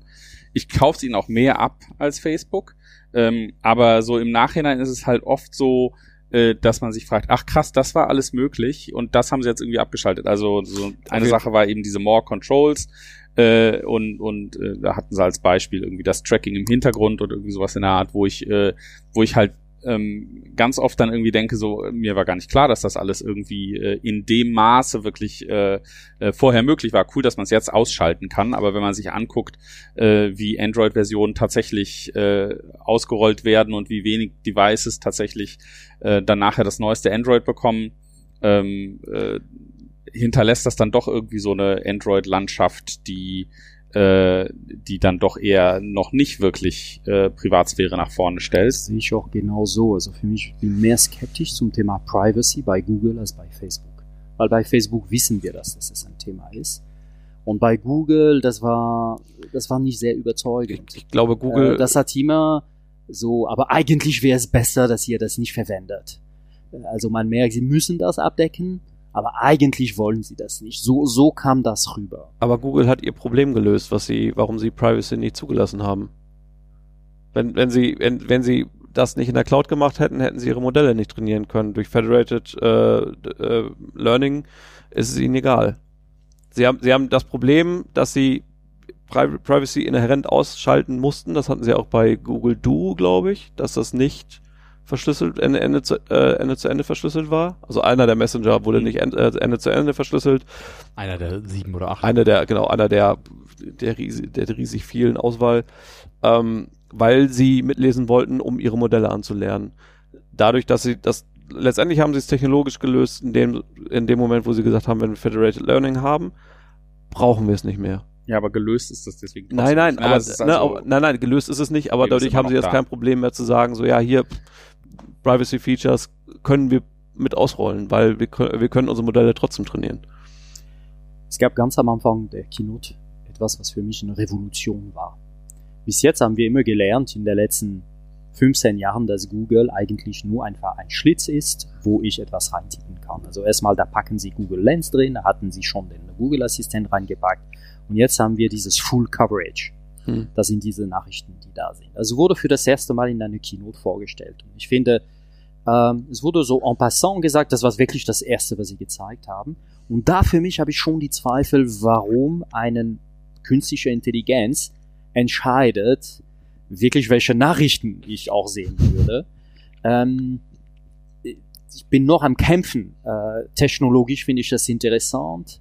Äh, rein gesellschaftlich für mich ein Fragezeichen, wie das aufgebaut ist. Ich finde niemand, jeder hat gesagt, oh ja, das ist gut. Eigentlich hinter dem Google Search, auch in der App, habe ich mein Full Coverage und das ist ML-basiert und jeder hat applaudiert und, äh, und niemand hat gesagt, eigentlich ist es eine der größten Revolutionen, die es gibt äh, in dem Menschen, wenn sie in der Suche sind, dann werden sie auch mal Nachrichten lesen und auch weiterklicken. Äh, sehr interessant, vielleicht eine Meinung von euch zu dieser kleinen, aber große Nachricht. Ich glaube grundsätzlich, dass er immer dieses äh, AI stellt Nachrichten zurecht, AI macht Recommendations, AI macht äh, die Netflix-Startseite, AI macht die YouTube-Startseite und schlägt einem Videos vor äh, immer so ein inhärentes Problem hat davon von von Blasenbildung. Ne? Mhm. Also weil YouTube zum Beispiel ist ein gutes Beispiel, ist ja auch bei Google, also und ich glaube jetzt, der YouTube-Algorithmus ist nicht darauf ausgelegt, äh, also wie, anders, die meine Zielsetzung vielleicht, wenn ich diese Plattform benutze oder wie, wie ich gerne wenigstens idealistisch gesehen das Ganze angehen möchte, ist nicht, ich möchte die Videos sehen, die mich am meisten dazu bringen, die meiste Zeit auf YouTube zu ver verbringen. Und ich glaube, so funktioniert momentan diese YouTube Recommendation, sondern ich möchte vielleicht die Videos sehen, die am wichtigsten sind oder die am relevantesten sind und sowas. Also das sind ja nicht unbedingt die, die mich jetzt lange auf der Plattform halten. Und das habe ich so ein bisschen das Gefühl, könnte natürlich auch mit News passieren. Dass so, dass, dass wenn sich diese Algorithmen so dahingehend, das ist ja das, was wir bei Facebook auch gesehen haben mit den ganzen Klicksachen und sowas, was geschert wurde, was nicht geschert wurde, dass natürlich reißerischere Themen und äh, Aufregerthemen. Aufregerthemen und sowas alles, da dann immer bessere, sag ich mal, besseren User-Input generieren und dass das dadurch natürlich dann, je nachdem, was für Modelle das dann sind, die dann halt diese, diese, diese Nachrichten und, und, und diese, diese, diese Full Coverage da äh, generieren, äh, und dass das dann da landet. Und ich sehe das, also ich habe ja, ich glaube, ich bin der Einzige hier im Raum mit einem Android-Telefon, ne? Und äh, wir mögen dich trotzdem. Ja. Hast du das mit reingenommen? Ich habe das auch mit reingenommen. Ich bin damit sehr zufrieden. Das ist dann auch noch von einem von einem Konzern, der erst, erst, seit kurzem wieder in die USA liefern darf. Ah. Darum oh. ist das so heiß und raucht. Ne? Ja. So. Die Kamera ist stehen. Das ja gar nicht Android-Version. Ja. da wird ja schon Jetzt, jetzt kriege ich ja wieder Android-Version. Er hat ja, äh, er, hat, er, hat, er hat den Bann ja geliftet sozusagen. Cool, kannst du auf Android 3 updaten. wir, wissen, wir wissen von der Apple Keynote, dass kein Mensch den Android aktualisiert. Also vielleicht ja. dazu. Äh, ja, doch, doch. Das ja, ist, da, ist, da, da sind sie, da ist der Hersteller tatsächlich sehr gut da drin, diese Notifications zu machen. Und ich habe auch tatsächlich schon Updates äh, aufgezwungen bekommen. Aber ich, ich, ich glaube, Sicher, ich denke Sicherheitspatches äh, so, und, und da, dazu nur zu sagen, äh, da gibt's, das gibt's ja schon. Also es gibt ja auf Android das Feature, wenn ich jetzt einfach links äh, nach links swipe am Anfang, da, da habe ich ja, das hat Apple ja auch so ein bisschen so dieses Dashboard und diese Sachen und da sehe ich, kriege ich ja auch von Google vorgeschlagene Themen und Sachen und da dürfen sich ja Apps auch einfach injecten und sowas. Also und da sind auch die Sachen, die ich da sehe, da weiß ich schon, das ist am Rande so mein Interesse, aber das ist auch immer das reißerisch, reißerischste, was ich mir vorstellen kann. Also Fußballthemen und das kommt dann immer nur von Springer und so, und das ist schon. Ich, ich, ich glaube aber auch, das ist eins der größten Probleme, die Facebook und Google gerade haben, ähm, die, die ihnen selber wehtun, weil sie haben, sie, sie ne, also sie, sie sind ja, Silicon Valley ist ja jetzt eher links eingestellt, sagen wir es mal so, und das ist das, diese ganze Trump-Nummer und Trump auch einfach durch sie mit erfolgreich geworden ist, dadurch, dass sich reißerische Themen am besten verkaufen ähm, und er das halt einfach perfekt bedient hat. So. Und auf der einen Seite verdienen sie damit Geld, wenn Leute mehr Zeit auf YouTube verbringen. Und es ist ja, ne, wenn du, wenn du irgendwie YouTube unendlich laufen lässt, dann kommst du ja irgendwann genau diese ganzen rechten Verschwörungstheorie-Dinger. Ähm, und das bei den News genauso. Das, das, ne, also reißerische Themen verkaufen sich besser, klicken sich besser und Google verdient Geld. Auf der anderen Seite tut es ihnen, glaube ich, innerlich in ihrer Seele weh, dass sie diese Mechanismen halt auch mit befeuern müssen und halt auch mit bedienen müssen, ähm, obwohl da irgendwie Orange sitzt und sie aktiv ausnutzt. Ähm, ich, ich glaube nicht, dass sie das Problem bisher gelöst haben. Ich glaube, das sind irgendwie so, ja, wir, wir, wir poken da mal ein bisschen rum und gucken, ob wir es irgendwie in den Griff kriegen. Aber so Revolution sehe ich da noch nicht. Schadensbegrenzung würde ich das vielleicht nennen. Ich würde gerne noch zwei andere Sachen ansprechen. Äh, das eine ist äh, eine sehr coole Entwicklung, die ich finde, was Hardware angeht, Pixel 3a. Mhm. Ähm, Meiner Meinung nach, also auch wenn ihr das nicht so seht äh, mit euren iPhones, ne, aber meiner Meinung nach ist das für jeden, der nicht unbedingt ein iPhone haben muss, ist, wäre das meine absolute Kaufempfehlung für ein Telefon. 500 Dollar, also 499 Euro auch, äh, das, das ist, oder 399, 399, 399 das ist 1000, 1000 Dollar billiger als ein XS. Und ein XS, und jetzt, jetzt bewege ich mich in gefährliches Wasser, ist nicht 1000 Dollar besser. Nee. Also das ist wirklich das meine, das meine absolute, wenn, wenn Mutter fragt und sowas alles und, und da kann man immer noch mal ein bisschen günstiger gehen. Da gibt's auch von Huawei und von Samsung Geräte für 200 Euro, aber die da lang, aber das ist 1000 schon, Euro für den Designer Mr. Ivy, ja. der jetzt Apple verlassen hat. Da, Vielleicht aber da kommen wir, da kommen Da wir gleich kommen zu. noch. Ich habe ne, ich hab eine Theorie, Aber es gab zwei- es gab zwei nicht Themen von 1000 Dollar Thomas. besser, Erstmal aber Pixel- 1000 Dollar mehr wert. Ja. Das ist ein Unterschied. Pixel, Pixel A großartig. Ja, das sind auch. Also, ganz ja. genau. Also Sie haben, äh, super Entwicklung. Der, der, also dadurch, dass sie die, die, die Bilder über die Software machen und die Machine Learning machen, also so gut machen, ähm, diese Nachtaufnahme oder dieser Night-Modus ist faszinierend, wie gut das funktioniert anscheinend. Ähm, und ja, dann kriegen sie halt auch durch die günstigere Kamera trotzdem äh, ähnlich gute Bilder raus. Wir haben tatsächlich ist das Pixel 3 bei uns das Default äh, Büro äh, Telefon, das ist Default Büro Smartphone geworden und wir haben jetzt das erste neuere danach bestellt und das ist jetzt ein 3A geworden und äh, da bin ich auch schon gespannt.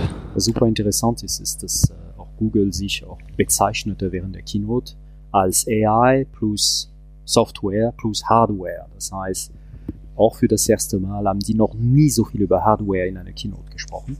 Natürlich über das Telefon plus die anderen Objekten. Äh, tolle Entwicklung. Ähm, eine, eine Sache, die wir vorhin, ich weiß nicht, ob wir sie schon hatten, was bei der Spracherkennung, ähm, wo sie eine E-Mail diktiert hat. Das fand ich auch nochmal gnadenlos beeindruckend, weil das so ein sehr deutliches Ding war, wo sie diktiert hatte und dann irgendwann so, ja, äh, schreib in, in Subject, Subject, ja. äh, das und das rein. Er schreibt, in, diktiert einfach weiter, ohne irgendwas zu sagen und er schreibt die Mail weiter. Das fand ich beeindruckend, weil diese, also Kontexterkennung ist fucking schwer und immer kompliziert. Und das war so, so eine, so eine aus dem Ärmel nebenbei Demo, ähm, wo ich gedacht habe, so wow. Ähm, Wohl choreografiert aus dem Ärmel. Ja, Genau. Auf jeden Fall. Genau, Was? aber äh, trotz, trotzdem äh, gut gemacht. Also wenn das, wenn das tatsächlich mal so funktioniert, bin ich, bin ich Fan. So.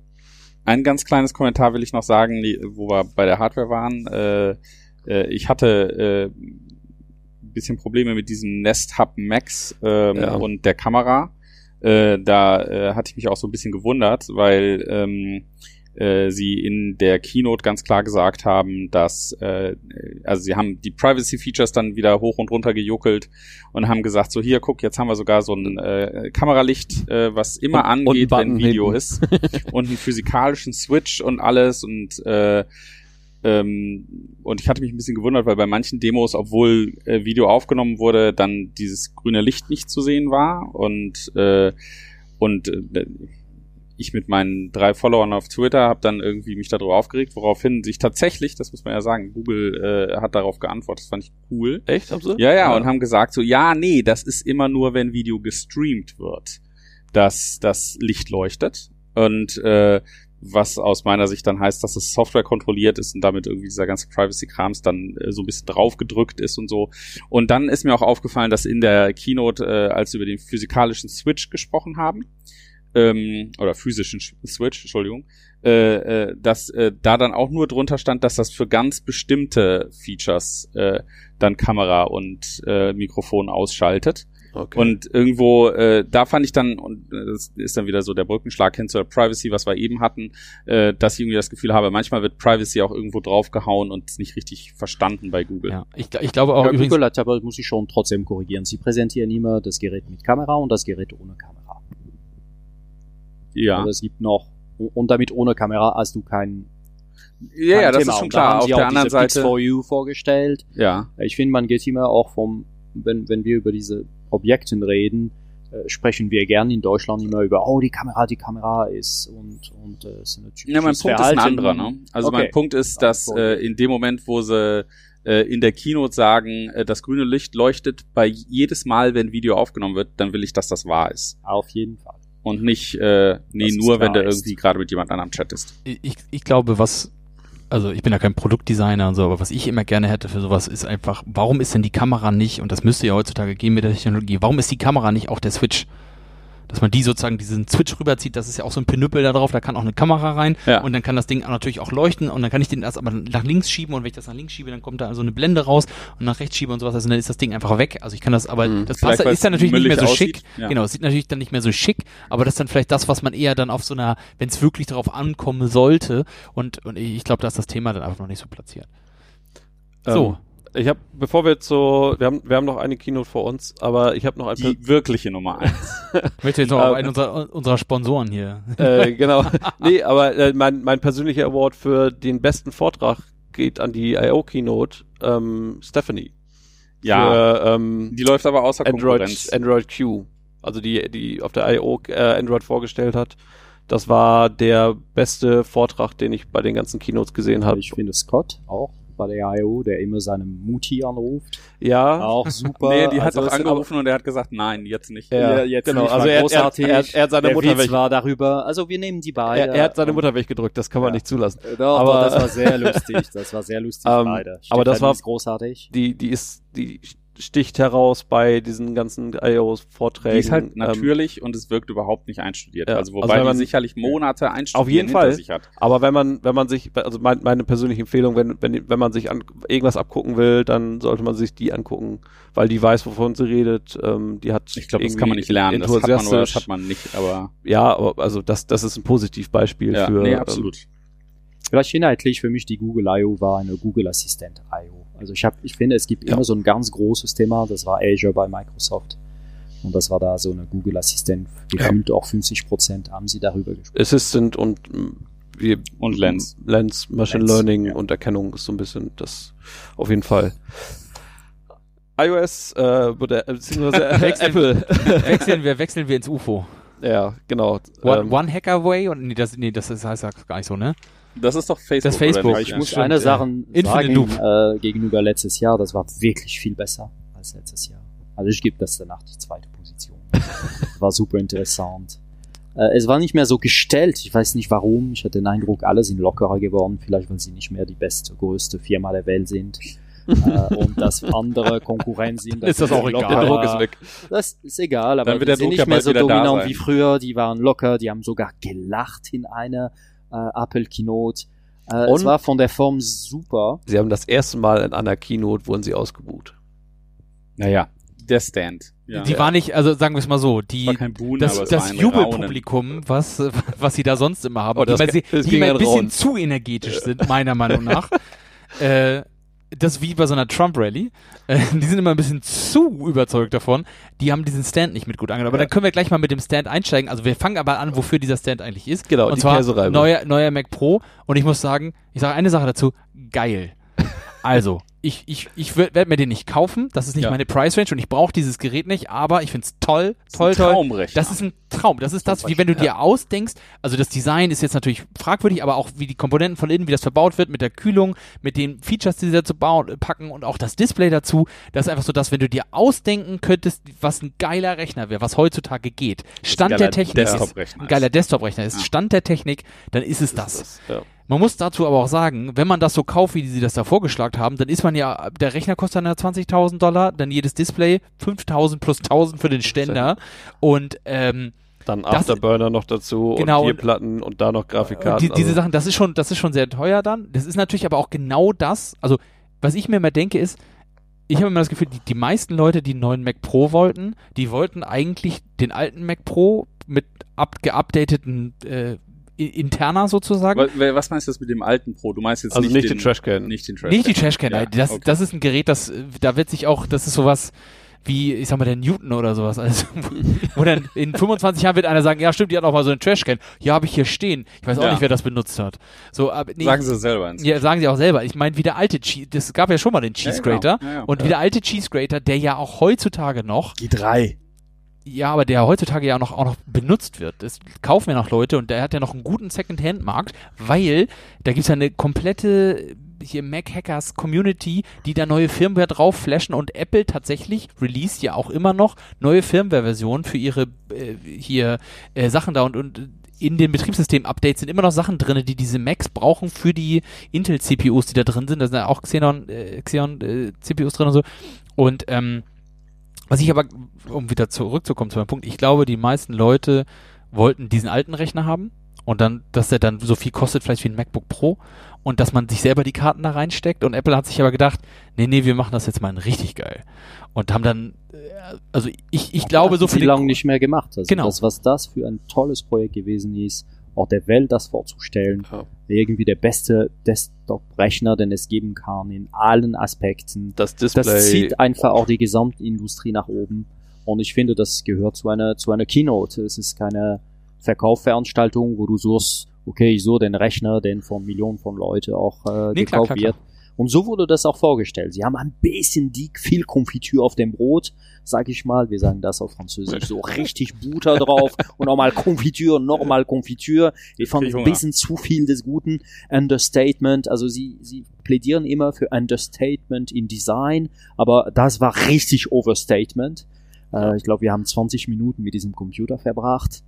Das war meiner Meinung nach zu viel, aber wow. Also das Display fand ich wahnsinnig, also äh, alles beeindruckend, so, also von vorne bis hinten, einfach, einfach was, das, was möglich ist, so, auch einfach diese Industriestandards teilweise zerschossen, ne, diese, diese color-graded Displays, die irgendwie alleine 20.000 Euro kosten, wo sie gesagt haben, so, ja, wir haben es mal besser gebaut, ähm, also wir haben es nicht nur einfach kopiert, sondern wir haben es besser gemacht, ähm, was ja auch schon mal einfach ein Sta äh, Statement ist, Von wem kommen die Panels? Haben die selber gemacht oder ist Samsung? keine Ahnung. Also LG, ich würde Samsung? Samsung. Ja. Ähm, aber wo man dann auch sagt, so, sie haben nochmal einen oben drauf gesetzt und das, das, diese, diese Afterburner-Karte. Ne? Dieses, dieses ist einfach so eine neue Kategorie von Computer-Equipment. So, hier ist ein FPGA, der Special Hardware ist. Ja, Gibt's das nicht schon für Video? Für, von Red? Das habe ich irgendwie gelesen. Red, die diese, diese Film Ja. 4K-Kameras bauen und so, die haben schon so eine FPGA-Karten, die aber, äh, da habe ich irgendwie nur gelesen, da kostet eine Karte 20.000 Genau, also das, das ist halt nochmal, also die, diese Red-Dinger sind Special, Special, Special Purpose. So, das Ding ist noch ein bisschen generischer und, ne, also eher, eher so, keine Ahnung, die Video-Leute äh, nehmen die Afterburner-Karte, die Machine Learning-Leute nehmen halt den nächsten FPGA und stecken ihn da rein. Ähm, weil es halt so eine, so eine gewisse Konfigurierbarkeit äh, und, und Individualisierbarkeit für Profession, je Profession ist. Ähm, und das ist so eine neue Kategorie, die massentauglicher gemacht wird. Also massentauglich, wenn, man, den Mac Pro massentauglich nennen kann, aber das, das ist so der erste Schritt in Massentauglichkeit, ähm, was wir dann wahrscheinlich in fünf bis zehn Jahren auch in jedem x-belieb oder mehr in Consumer Hardware sehen ähm, werden. Das fand ich, fand ich sehr spannend. So. Also ich glaube auch, dass der Mac Pro halt ein Traumcomputer ist, auch dahingehend, als dass man davon träumen kann, ohne sich den je zu leisten. Ähm, und ich glaube, dass das, äh, wir haben bei bei verschiedenen anderen, also was weiß ich, bei Facebook haben wir gesagt, Instagram ist irgendwie so die Innovationsspielwiese und, äh, und, und, und Google und Microsoft haben sowas auch. Und ich habe halt das Gefühl, so hardwaremäßig ist das der Mac Pro für Apple. Da testen sie einfach Sachen aus und, äh, und das wird dann runtertrickeln zu den anderen Rechnern. Insoweit finde ich das schon sehr, äh, also das setzt wirklich einen Trend für die, für, für die nächsten zehn Jahre. Äh, das finde ich beeindruckend. Ich denke mal auch, was die Display-Technologie angeht, mit diesem Pro Display XDR. Also äh, das Einzige wirklich, was so, was Negatives da irgendwie äh, übrig bleibt am Ende ist, die hätten das mit diesem Monitor-Stand einfach lassen sollen. Also auch einfach nicht dem diese Exposure geben in der Keynote. Ich weiß nicht, wer da irgendwie diese Entscheidung getroffen hat, aber das war einfach nur total dämlich. ich habe mich schon überlegt, ob das Absicht war. Aber ich, Red Herring irgendwo ja, dass irgend, irgendwas, dass, dass, dass sie nicht wollten, dass man sich über was anderes aufregt und dass man sich dann darüber aufregt, weil das ist einfach so eine Sache, die man so weg, ja, ja, dann ist das halt so, das können sie noch immer noch halb so teuer machen oder Dann so. haben sie es aber, glaube ich, trotzdem unterschätzt. Aber weil das ist, weil das passt einfach nicht für mich in eine Apple Keynote, dass sie etwas, was so schlecht, das, mu- das, also es kann ja nicht sein, dass sie alle so weit entfernt sind von der Realität, dass da keiner in einem Meeting gesagt hat, vielleicht ist das eine schlechte Idee, das so stark zu betonen. Doch, sie sind fern von der Realität. Sie, sie sind in einem Kreis, das so sieht das Gebäude aus. Völlig geschlossen. Du darfst nicht rein, nicht raus. Äh, innen drin ist das Leben. Äh, sie haben wenig Kontakt mit der Außenwelt, außer was du privat machst. Das heißt doch, sie sind schon eine Firma, die nicht immer die Realität im Kopf hat. Da, dem stimme ich natürlich absolut nicht zu, ist ja klar. ähm, äh, ja, die Leute haben auch ein Leben und die wissen schon auch, äh, wie die Welt da draußen ist. Ich glaube aber trotzdem, äh, dass sie, was diesen Punkt angeht, nicht realistisch waren. Die haben sich einfach, meines Erachtens, äh, von der Professionalität des Mac Pro und des Displays, haben die sich einfach irgendwie äh, mitreißen lassen. Die Oh, wollten da irgendwie ein Monster-Setup irgendwie aufbauen und äh, wollten das irgendwie präsentieren und haben gesagt, so, und äh, ihr wollt professionell, ihr wollt Pro haben, das geben wir euch hier, drücken wir euch hier auf. Äh, und hier, guck mal, wie professionell wir sind. Hier ist ein Monitorstand, der ist irgendwie aus einem Stück Aluminium irgendwie Ich gegossen. fand den super, muss ich sagen. Der sieht ja super Sie aus. haben sich da drin verliebt. 999 Ich find's okay. Dollar. Sie Ist toll, haben nein, sich- ist super toll. Sie haben sich da drin verliebt. Das Genau, konnte man ja, auch die sind sehen. Technik Ey, die Produktion halt. des Video war auch wieder super großartig. Äh, oh, ich finde, das, das muss man denn entschuldigen, dass man sich in so ein Objekt hält. Nein, nein, das ist vollkommen Das- okay. genau. Äh, Ich habe das eine, eine Kritik habe ich jetzt. Und das, ihr habt ja gesagt, so, das geht so, in, da geht der Markt hin und Desktop-Computer. Aber in meiner persönlichen Wahrnehmung zumindest, gehen sie in einer Entscheidung nicht mit dem Markt und mit dem, was alle anderen machen. Intel. Warum Intel? Alle anderen, alle Desktop, alle großen Workstations und so weiter, alles was jetzt kommt von AMD, fährt, äh, gerade in Multicore-Sachen, fährt AMD Intel um.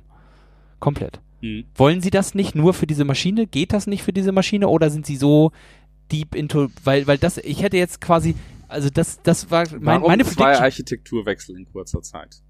Ja, aber es ist ja kein wirklicher Architekturwechsel für die Software an sich. So, das ist ja nur für, dies, für den Support, sag ich mal, wie das angesprochen wird. Man muss, müsste halt ein anderes Motherboard bauen. Das meine ich damit. Ist Ja, dieser Faktor ich- so groß Ich intern? rede jetzt tatsächlich eher von optimierter Performance dafür, äh, äh, äh, interne Compiler-Toolchain, die genau darauf ausgelegt wurde. Und äh, warum soll man das machen, wenn man sowieso in zwei Jahren dann auf ARM umstellt? Oh, dürfen wir über iOS 13 jetzt reden? Bitte. Sonst vertiefen wir uns in die Grafikkarten. Zwei, zwei, zwei Dinge habe ich noch gar ja, nicht. die kommt von AMD. zum, zum, zum Mac Pro ganz kurz. Äh, spannend fand ich, äh, dass sie das gleich auch ganz als Server-Rack-Variante anbieten. Also äh, cleverer Move und ich würde gerne wissen, wie viel von den Marvel-Milliarden äh, da jetzt schon von, von Disney Richtung Apple geflossen sind, um die Sachen zu kaufen. Rendermonster. Ähm, die, die haben wahrscheinlich einmal die kompletten Bestände leer gekauft, ähm, alleine durch, durch äh, Avengers Endgame finanziert, um die nächsten zehn Jahre Marvel, bin ich allerdings- äh, Marvel-Render-Sachen Ich glaube, zu das kaufen. ist, das ist nicht unbedingt so der Fall, weil äh, du, glaube ich, also Rendern ist ja als solches inhärent äh, skalierbar und äh, distributierbar und ich glaube, da lohnt sich tatsächlich immer noch eine Lower-End-Variante und davon dann einfach mehr zu kaufen. Ich glaube, diese Workstations, ne, wo dann die Designer dran sitzen, Genau. da macht das total Sinn, aber bei der Server-Variante Nein, nein, nee, also nicht, Glaub nicht ich die, also nicht. ich glaube nicht, dass Marvel äh, da oder Disney dann die Server-Varianten, sondern die Workstations einfach, die sind wahrscheinlich zu Apple Genau, gegangen ja. Hier Okay, ist dann habe ich die hier ist, Verbindung hier nicht ist ein Blanko-Check. Äh, bitte, bitte einmal 1000 Workstations für unsere, unsere Designer und 3D-Leute. Ähm, iOS 13. Also war super. oh, Dark Mode, ne? Alle machen Dark Mode. Also jeder hat den Dark Mode erwartet, wir haben es bekommen. Ich finde die Verbesserung in der Leistung ein Hammer. Mhm. Ähm, Aber haben die anderen ja auch gebracht? Also das, das ja, aber das irgendwo haben sie es- gut dargestellt.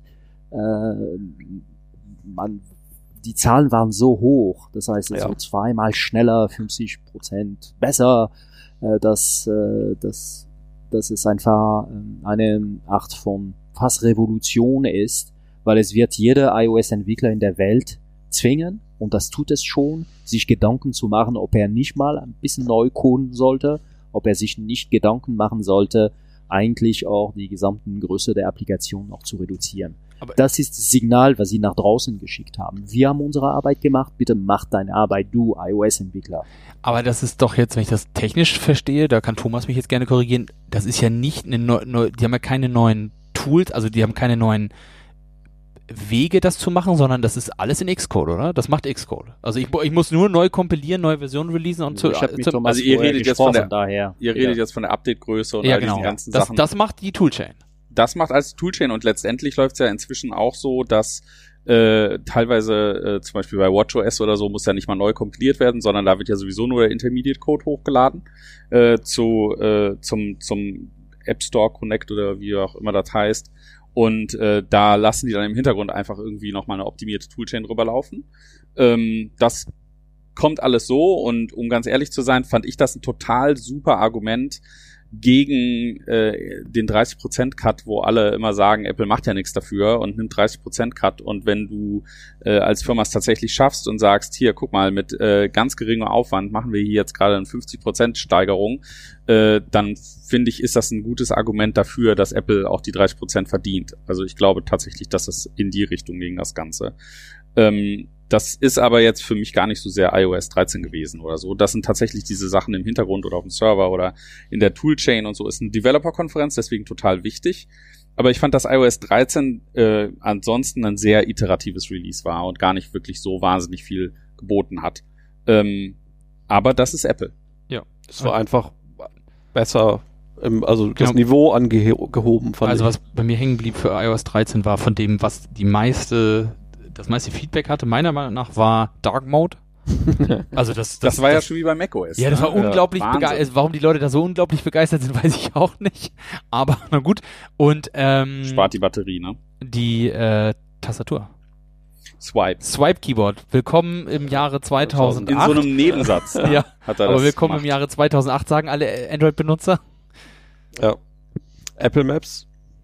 Neuer Anlauf. Also super weil sie mutig genug waren, das ganze früheren Zeug wegzuschmeißen und neu anzufangen. Dafür wurde ja auch, äh, wer hat das übernommen damals? Der wurde ja auch dafür gegangen, dass sie das ver verholzt haben. Mhm. Ja. Wir hatten das übernommen, ja. Ja, aber Scott gut, Forstall damals? War das der? Also ja, aber das ist ja schon ewig. Ja, ja, aber der hat das ja übernommen und gestartet ja. gemacht und danach ist er ja auch gegangen. Genau. In seine ja, Rente. Also ich finde es mega viel Arbeit. Worden. Das heißt, dass sie sagen, bis Ende des Jahres haben sie auch den ganzen USA abgedeckt. Äh, die Qualität, was sie gezeigt haben, war äh, einfach mindestens auf der Höhe vom Google Map äh, für die, sagen wir mal, reelle Darstellung. Also zumindest sogar, von dem, was man gesehen hat. Ich glaube, gesehen das, hat. Ja. Ähm, normalerweise habe ich immer von Thomas gehört, was da gezeigt wird, ist die Realität. Was kann sein, dass sie auch Visions zeigen. Aber sie haben das gut gemacht, weil äh, sie einfach richtig was Gutes vorgestellt haben. Also ich, ich, glaube, sie haben aus ihren Fehlern gelernt äh, mit der letzten Maps-Version, wo sie so dermaßen gegen die Wand gefahren sind. Ja. Und ich glaube nicht, dass sie diesen Fehler nochmal machen werden. Ich, ich weiß nur nicht. Ist natürlich ordentlich aufholen. Ja, genau, das wollte ich gerade sagen. Ich weiß halt nur nicht, wie sie da jetzt noch in diesen Markt kommen, wirklich, weil Google Maps und vor allem ja auch in Amerika Waze, wenn du jetzt, also für Navigation oder sowas und als tatsächlicher Anknüpfungspunkt und Interaktionspunkt mit dieser Software, ist da ja schon weit. Also in dem, wie Leute denken und sowas alles. Also das kannst du nicht mehr nachholen, ne? meiner Meinung nach. Aber trotzdem, du bist Apple, Leute kaufen dein iPhone, du hast sowieso äh, diese Karte drin, dann muss sie mindestens einen nee, bestimmten Standard haben. Mehr wollten sie nicht sagen. Sie haben nicht gesagt, wir sind wie Waze oder wir sind nee, wie nee. Apple, äh, wie, wie Google Map, wir können vorsehen, welche Stau kommen und so weiter. Das haben sie nicht gesagt. Sie haben gesagt, wir haben eine exzellente Arbeit gemacht, um Geografie zu machen, weil sie nur Geografie gemacht haben. Ja. Sie haben kein Selling gemacht links und rechts. Und für Menschen, die nur Geografie mögen, die sagen, nein, ich möchte nicht wissen, wo das Restaurant links und rechts ist. Ich möchte nicht die Werbung haben, die überall läuft. So, dann, wenn ich das nicht möchte, dann habe ich ein super Arbeit von Apple bekommen. Ich fand das, äh, ich nehme da jetzt mal so das Zepter ein bisschen in die Hand. Ich fand, dass äh, extrem viel vorgestellt wurde, viel iteratives, das habe ich ja schon gerade äh, erwähnt. Also äh, ob das jetzt WatchOS ist äh, mit neuen Apps, äh, mit einem App Store, unabhängig vom Device, all diese ganzen Sachen. Ob das iPadOS ist. iPadOS äh, war super. War genau. Auch, war auch insgesamt die längste Keynote, glaube ich, ne? Mit zwei Stunden irgendwas. Das kann gut sein, ja. Das war sehr lang. Mit Mouse-Support und Keyboard-Support. Ja, sie hätten die 20 Minuten Apple Watch nochmal kürzen können. Das sage ich jedes Jahr. Sie verlieben sich ja. in so ein Apple Watch. Wobei diese Emojis und so, das ist ja immer total äh, also ich finde, das wird einmal abgekaspert und das war's irgendwie. Naja, aber es gibt äh, ganz viele andere Sachen. iTunes wird aufgesplittet irgendwie. Äh, aber das macht ja nicht besser. Voice Control. aber wenn ich das, wenn ich iTunes im Nachhinein auch richtig gelesen habe, wie das funktioniert, ich dachte auch so, ja, ne, iTunes ist tot, aber dann sagte jemand, lang lebe iTunes, weil das ist quasi nur die Komponenten, das ist genau dieselben Sachen, die splitten sie jetzt nur in einzelne Apps auf und wenn du, also du kriegst trotzdem nicht dein Ein Feature. Großes Framework im Hintergrund. Genau, du hast trotzdem nicht deine, deine Möglichkeit, dein Telefon einfach anzuschließen und da einfach Musik, das, das geht immer noch nicht, du musst immer noch über andere Apps gehen und so weiter. Das ist immer noch, das ist das, also äh, großer, große Katastrophe. Mhm. Grand Malheur. Also wie gesagt, französischer Lehrer hat immer gesagt, Grand Malheur Das du Cac. Wunderbar. tvOS, HomeKit, HomePod, all die AirKit 3, äh, AirKit 3, CarPlay, die haben tausend Sachen vorgestellt. Worauf ich gerne äh, kommen würde, sind zwei Sachen. Und zwar einmal Sign in with Apple und äh, Swift UI. Das sind die Swift UI, ja. zwei Sachen, Ja, die für mich total hervorstechen neben dem Mac Pro. Einen, einen habe ich noch. Ja. Ähm, Find My Phone. Das ist technologisch faszinierend. Genau. Ja, da, stimmt. da müssen wir auch Nicht mehr unbedingt noch Find My drüber iPhone, reden. ne? nur noch Find My. Genau, Find My, was auch immer. Aber die, also das, das sehe seh ich auch so. Das sind so. Ähm, fang, Also fangen wir doch einfach mit Sign In with Apple an. Ja, finden wir alle geil. Cool. Ja, zum Finale nächsten. geil. Warte, Nein, warte, warte. Nee, nee, nee, nee ich finde es super geil. Ja, Ich traue denn nicht, Ja. dass sie den Mut haben, das durchzuziehen. So, das du musst heißt, jetzt noch, du musst jetzt noch erklären, ähm, äh, oder wir müssen kurz erklären, Sign In with Apple wird erzwungen bei allen Apps, die Sign In with Google oder Sign In Die with Facebook haben. Third-Party-Sign-In. Genau, Genau. Das Das heißt- es muss die erste Stelle sein. genau. Das heißt, wenn du eine App Store App in den App Store packen willst, wirst du nicht zugelassen, wenn du Sign In with Apple nicht hast, aber Sign In with Facebook oder Google oder irgendwie sowas. Ähm, und genau deswegen, weil sie das, weil das ein Mandat ist, habe ich das Gefühl, naja, die sind da all in. Also weiß man nie, ob das in fünf Jahren noch da ist und so, aber äh, so den Mut beweisen sie damit auf jeden Fall, dass sie Okay. das wirklich allen Apps aufzwingen im Endeffekt. irgendwie glaube ich denn das nicht. Ich weiß jetzt nicht warum. Ich muss es, weil das ist, das ist so äh, drin, dass man das Signing mit Google oder mit Facebook hat. Wenn sie das durchziehen, sage ich gut ab. Es hat viele Konsequenzen. Ich, ich glaube aber, also eigentlich ist es ja nichts anderes als, sie sind jetzt auch ein OAuth-Provider. So, sie sagen jetzt, wir machen das jetzt auch. Plus Extensions. Ja, genau. Und, und wir haben das aber, wir haben das jetzt hier überall eingebaut und dein Telefon weiß halt schon, wer du bist im Browser. Das heißt, das funktioniert im Browser, das funktioniert in den Apps, weil wir haben Möglichkeiten der App oder dem Browser zu sagen, in welchem Kontext wer du bist und dann kannst du dann auswählen, wie das funktioniert. Das ist ja schon mal gut, dass sie das machen können. Das kann ja Facebook nicht, nicht vernünftig auf iOS und auch auf Android nicht und sowas. Also das kann Google auch nicht richtig gut. Da musst du dann rauslinken und dann wieder rein und sowas alles. Das heißt, das wird von einer, das wird die beste OAuth Experience sein, die, die du hast auf dieser Plattform. Das warum machen sie das jetzt? Ich möchte gerne eine Antwort haben. Also warum machen sie das jetzt? Hätten sie vor drei Jahren auch machen können. Sie wollen alle anderen vorführen, die groß Privacy und sowas rumschreien. Und die wollen sie vorführen. Genau, das, das glaube ich nämlich auch, weil das haben sie schon seit mehreren Jahren, deswegen haben sie das dieses Jahr auch nicht gesagt. Sie haben davor schon immer gesagt, Privacy, Privacy, Privacy, weil sie für sich erkannt haben, und jetzt, deswegen glaube ich auch nicht, dass es unbedingt nur gut ist, weil sie für sich erkannt haben, egal was unser Geschäftsmodell wird von mehr Privacy nicht beeinflusst, egal was wir da machen. Für alle anderen aber schlecht. Für alle anderen ist es aber schlecht und wir können uns damit absetzen. Das heißt, je mehr sie in diese Ecke gehen und je mehr Leistungen sie anbieten und Lösungen sie da anbieten, desto besser ist es für sie. Vor allem auch jetzt bei diesem Feature wieder, weil das ja wieder einen Login-Effekt hat. Ja, aber für mich, das ist der Login-Effekt, der, der mich stört. Weil Ja. dahinter sehe ich sofort das Szenario. Das heißt, nächstes Jahr haben wir Sign-in with Google und Pay with Google. Das heißt, wir werden nochmal auch natürlich das Apple Pay. Also dahinter ist OAuth, danach Payment, danach irgendwie noch noch etwas, was dich noch mehr äh, reinbringt in dem in dem Apple-System. Das ist äh, Ja, aber die Leute, die im Apple-System sind, haben nichts dagegen, noch eine stärkere Integration zu haben. Ja, ich, ist, ich glaube, dass sehr Aber- viele Leute variieren. Also viele Leute, und zu den Kategorie gehören wir, können auch Sign-in with, uh, with Google machen, äh, auch auf iOS-Gerät. von ab, kannst du ja auch immer noch machen. Nee, nee, es ist in der Tat. so. Aber es ist Aber für es mich ist- ist, ich habe den Eindruck, sie haben eine Intention, die größer ist und wir wissen nicht welche. Ich, ich glaube, es wird zu einem Problem führen. Und ich habe ein ganz praktisches Problem tatsächlich damit. Und da hilft mir Sign-in with Google sehr gut. Und das mit Apple ist nicht so gut, glaube ich. Und zwar ganz tatsächlich B2B. Wenn du jetzt ein Firmentelefon bekommst und das ist ein iPhone, da loggt sich ja die wenigsten Leute loggen sich da ja mit ihrem Firmen iTunes Account ein, sondern du loggst dich mit deinem persönlichen iTunes Account ein. Und wenn deine Logins dann alle an deinem persönlichen Account hängen, wird das garantiert nicht nicht so gern gesehen dafür, weil die möchten dann ja auch Kontrolle haben und sowas alles. Also wie- wisst ihr, was ich meine? Also, Also da, da ich- sehe ich da sehe ich da noch echt ein gut, Problem das mit. Problem hast du auch eigentlich grundsätzlich. Ich glaube, ich, Genau, aber mit Google kannst du das ja zum Beispiel wir, äh, mit, wenn du G, G Suite hast, hat jeder einen Google-Account und dann kann er sich überall damit als Single Sign-On anmelden. Also natürlich hat das viele Probleme, also Nachfolgeprobleme und das ist auch nicht der Weisheit letzter Schluss. Und äh, andere Anbieter äh, werden um bestimmte Restriktionen rumarbeiten und dann muss Apple wieder nachbessern und all diese ganzen. Aber warum Apple das macht, ist für mich total offensichtlich, weil sie die einzigen sind, die ein Geschäftsmodell haben, was eben nicht auf dem Tracken aufbaut. Also ich finde es zum einen großartig, weil sie es äh, sich hinsetzen und sagen, so übrigens, diese Lösung, die auch seit fünf, sechs, sieben, acht, zehn Jahren existiert, wir können es wir, wir können es übrigens nochmal toppen. So, ne? Also das, wir, wir können noch mal, wir, wir bauen mal eben kurz was, mal eben kurz in Anführungsstrichen, ähm, was ihr hättet schon lange machen können. Also diese Anonymisierung mit den, den random generierten E-Mail-Adressen, was halt ein echtes Problem ist, ähm, weil E-Mail-Adressen überall verkauft werden und man dann irgendwie Spam bekommt.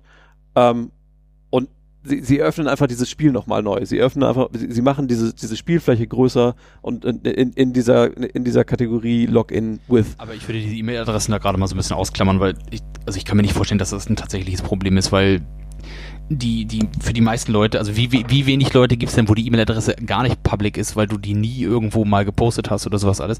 Das heißt, und, und ich habe das Gefühl, ich kann mich nicht daran erinnern, weil ich das letzte Mal eine Spam-E-Mail gesehen habe. Boah, aber ohne Ende. Hm, weiß ich nicht, Google Mail, das Ja, aber nicht. Naja, wie viele Mailinglisten ich wohl angeblich äh, mal subscribed habe irgendwie und wo unsubscriben nichts bringt und so. Warum nicht einfach die E-Mail deaktivieren? Das ist ja doch äh, Klar. schöner. Also ich, ich meine, E-Mail als Protokoll oder E-Mail generell ist einfach alt und eigentlich gehört, braucht ein Update in gewisser Art und Weise. Ich hätte gerne diese, diese, Das ist so seit 20 Jahren jede Firma, die damit um die Ecke kommt. Google Wave. Wir erfinden E-Mail neu oder so. Nee, aber, aber ne, dieses, dieses anonymisierte oder die, genau dieses E-Mail-Feature hätte ich halt gerne nicht in Sign in with Apple, sondern in meinem E-Mail-Server. Ne, dass ich halt so eine Wegwerf-E-Mail-Adresse habe und halt einfach Sign in with Apple und dann, dann redet Apple mit meinem E-Mail-Server, generiert diese Wegwerf-Adresse und ich kann sie deaktivieren. Und dann habe ich nicht mehr diesen Login. Vielleicht ist das die Iteration, die in ein, zwei Jahren kommt, aber wer weiß. Werden wir sehen. Aber ich finde spannend, dass diese Kategorie, dass, dass Apple kam so ein bisschen aus dem Nichts damit, machte diese Kategorie wieder auf und äh, hallo, hier sind ich wir. glaube, wo ich dem Flo aber zustimme, ist, dass ich das Gefühl habe, das ist so ein Move von Apple, der nicht unbedingt sie besser dastehen lässt, sondern alle anderen schlechter Ja, ja, geschäftlich. Und das ist eigentlich, finde ich, eher untypisch für Apple und hat so ein bisschen was, also ist so unter dem, äh, das ist jetzt ganz zynisch formuliert, unter dem Deckmäntelchen die User Privacy zu schützen, wird im Endeffekt allen anderen einer ausgewischt. Ja, das haben sie auch gut inszeniert. Also Und, das haben sie äh, ganz frontal auch, Genau. auch dargestellt. Und deswegen halt finde ich, Kampfansage. Genau, deswegen finde ich das auch mit der E-Mail nicht so, weil als sie das vorgestellt haben, die Grafik, falls du dich dran erinnerst, da war die E-Mail-Adresse war ja, spielte gar keine Rolle, aber alle Friends und Likes und diese ganzen, die haben auch Wörter gewählt, die auf anderen Plattformen so tatsächlich benutzt werden, wo- wo es ja um Sachen geht, die mal geshared wurden und die auch gerade letztes Jahr bei Facebook ja dieses Problem waren. Und da sagen sie, ja, das wollt ihr doch nicht, dass das andere Leute wissen. Das muss doch keiner wissen. Nee, nee, genau. Nein, also vollkommen richtig. So, ne? Also das, das ist, das ist nicht nur cool, aber ich Ja. finde schön, dass wir diese, diese Kategorie neu aufgemacht haben. Was, was ich gut finde, tatsächlich, um, um das, um dich ganz kurz zu unterbrechen, was ich gut finde, ist, dass die sind, glaube ich, die einzigen, die es machen konnten, also einen OAuth-Dienst zu etablieren, der einfach gar kein Feature hat, Daten rauszugeben, weil sie sagen, wir geben einfach keine Daten raus, es gibt einfach einen Identifier fertig. Die sind die einzigen, die es machen konnten, weil ich glaube, das gibt's auch schon, habe ich in den Kommentaren Hacker News irgendwie dazu gelesen. Ah, aber was ist mit diesem Ding? Hier, da gibt's auch so ein OAuth-Ding, die machen genau das gleiche. Das interessiert natürlich keine Sau, weil niemand da einen Account hat und deswegen und so ein OAuth-Dienst und deswegen sind ja Facebook und Google damit auch so stark und in manchen Bereichen, wenn du im Enterprise-Bereich bist, LinkedIn auch, auch sehr stark, je nachdem, was du hast, oder im Developer-Bereich GitHub sehr stark als, als Single Sign-On-Provider. Aber es könnte ja, es konnte niemand einfach von unten kommen und sagen so, ah, wir sind jetzt deine Identität und wir geben nichts raus und damit, weil damit verdienst du ja auch nichts. Das ist ja etwas, was du zusätzlich hast, um dein Produkt zu verbessern. Und ich glaube, Apple war, sind die einzigen, die das machen können. Ich bin gespannt darauf, wie sie es implementieren. Ja, auf Und- jeden Fall. Und der, der zweite Punkt, was auch nur Apple konnte, ist Find Me. Mhm. Technologisch wahnsinnig spannend. Find, Find find meine, My. find my, Find My. Ähm, Das ist, wo die Geräte alle miteinander dass, reden. dass, dass die Geräte über Bluetooth das ist abgefahren. alle Das miteinander abgefahren. reden. Sie haben ein Riesennetzwerk weltweit. Ähm, und, so wenn ich das in den Docs richtig gelesen habe, ist es nicht auf Apple spezifisch, sondern potenziell lizen äh, lizenzierbar. Weil es über Bluetooth läuft, glaube ich, und weil es vor allem auch geht, also Apple-Geräte machen das auch, wenn der Akku leer ist. genau.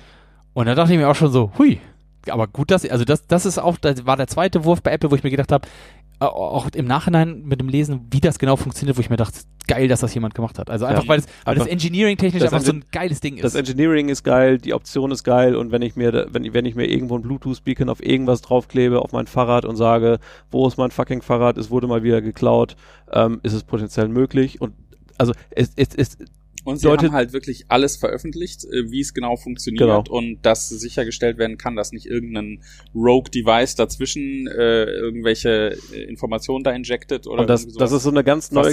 Kategorie von Apple Service, die bisher auch noch nicht so existiert hat. In der Form, ne? Das ist das erste glaube Mal, dass es so ein bisschen in die Richtung, hey, das ist so ein Cloud-Service-Provider mit Hardware und hm, vielleicht werden wir doch mal so ein bisschen, ich glaube, so es geht voll in die HomeKit-Ecke. ja, Ich glaube, da geht das dann richtig ab. Das wird lizenziert, das wird auf alles draufgepackt und äh, alles kann getrackt werden. und es so kleine Buttons und dann, wer hat das gesehen, dann kriegt der Hund auch noch so einen Tracker mit an, ans Halsband und dann der Genau. Hund läuft die ganzen, ganzen Tag durchs Haus und dann weißt du immer, wo alle deine Sachen sind. Also das hat das möchte auch nicht die Firma. Teil, ich weiß nicht, ob ihr das Ja, kennt. genau. Teil, große Ja, Firma in den genau. USA, da möchte ich nicht unbedingt Teil sein. Ja. Das Also, ist schon, das- das- das äh, hat- so, und da ist Apple schon erbarmungslos dabei, andere Geschäftsmodelle kaputt zu machen. und das, das, das aber ist super. wahnsinnig, Ja, alle vier. wahnsinnig spannendes Potenzial, weil einfach diese Installationsbasis dieser Geräte einfach so riesig groß ist. Und es kann halt nur ein Apple und ein Google und Apple war jetzt zuerst da. Wir haben noch nicht über Swift UI Swift UI. super interessant Swift UI und Catalyst. Thomas kennt das sicherlich am besten. Genau. Also was ich da interessant finde, ist, äh, du hast es gerade schon Catalyst gesagt, also letztes Jahr äh, kam ja so in der Kino die ersten Apps raus, die äh, so von iOS portiert waren und dann gab's diese ganze, irgendwie intern wurde das oder oder oder oder in Insiderkreisen wird das dann ähm, Marzipan genannt, diese API und alle haben im Endeffekt darauf gewartet, äh, äh, wann kommt das, wann wird das öffentlich, äh, damit wir da auch drauf zugreifen können und das Ganze ist dann jetzt halt unter dem Namen Catalyst rausgekommen. Äh, okay, du kannst eine iOS-App nehmen und kannst die auf macOS zum Laufen kriegen. Ich fand nur interessant, dass das eigentlich nur so ein Stepstone ist, hin zu der viel größeren Vision Swift UI.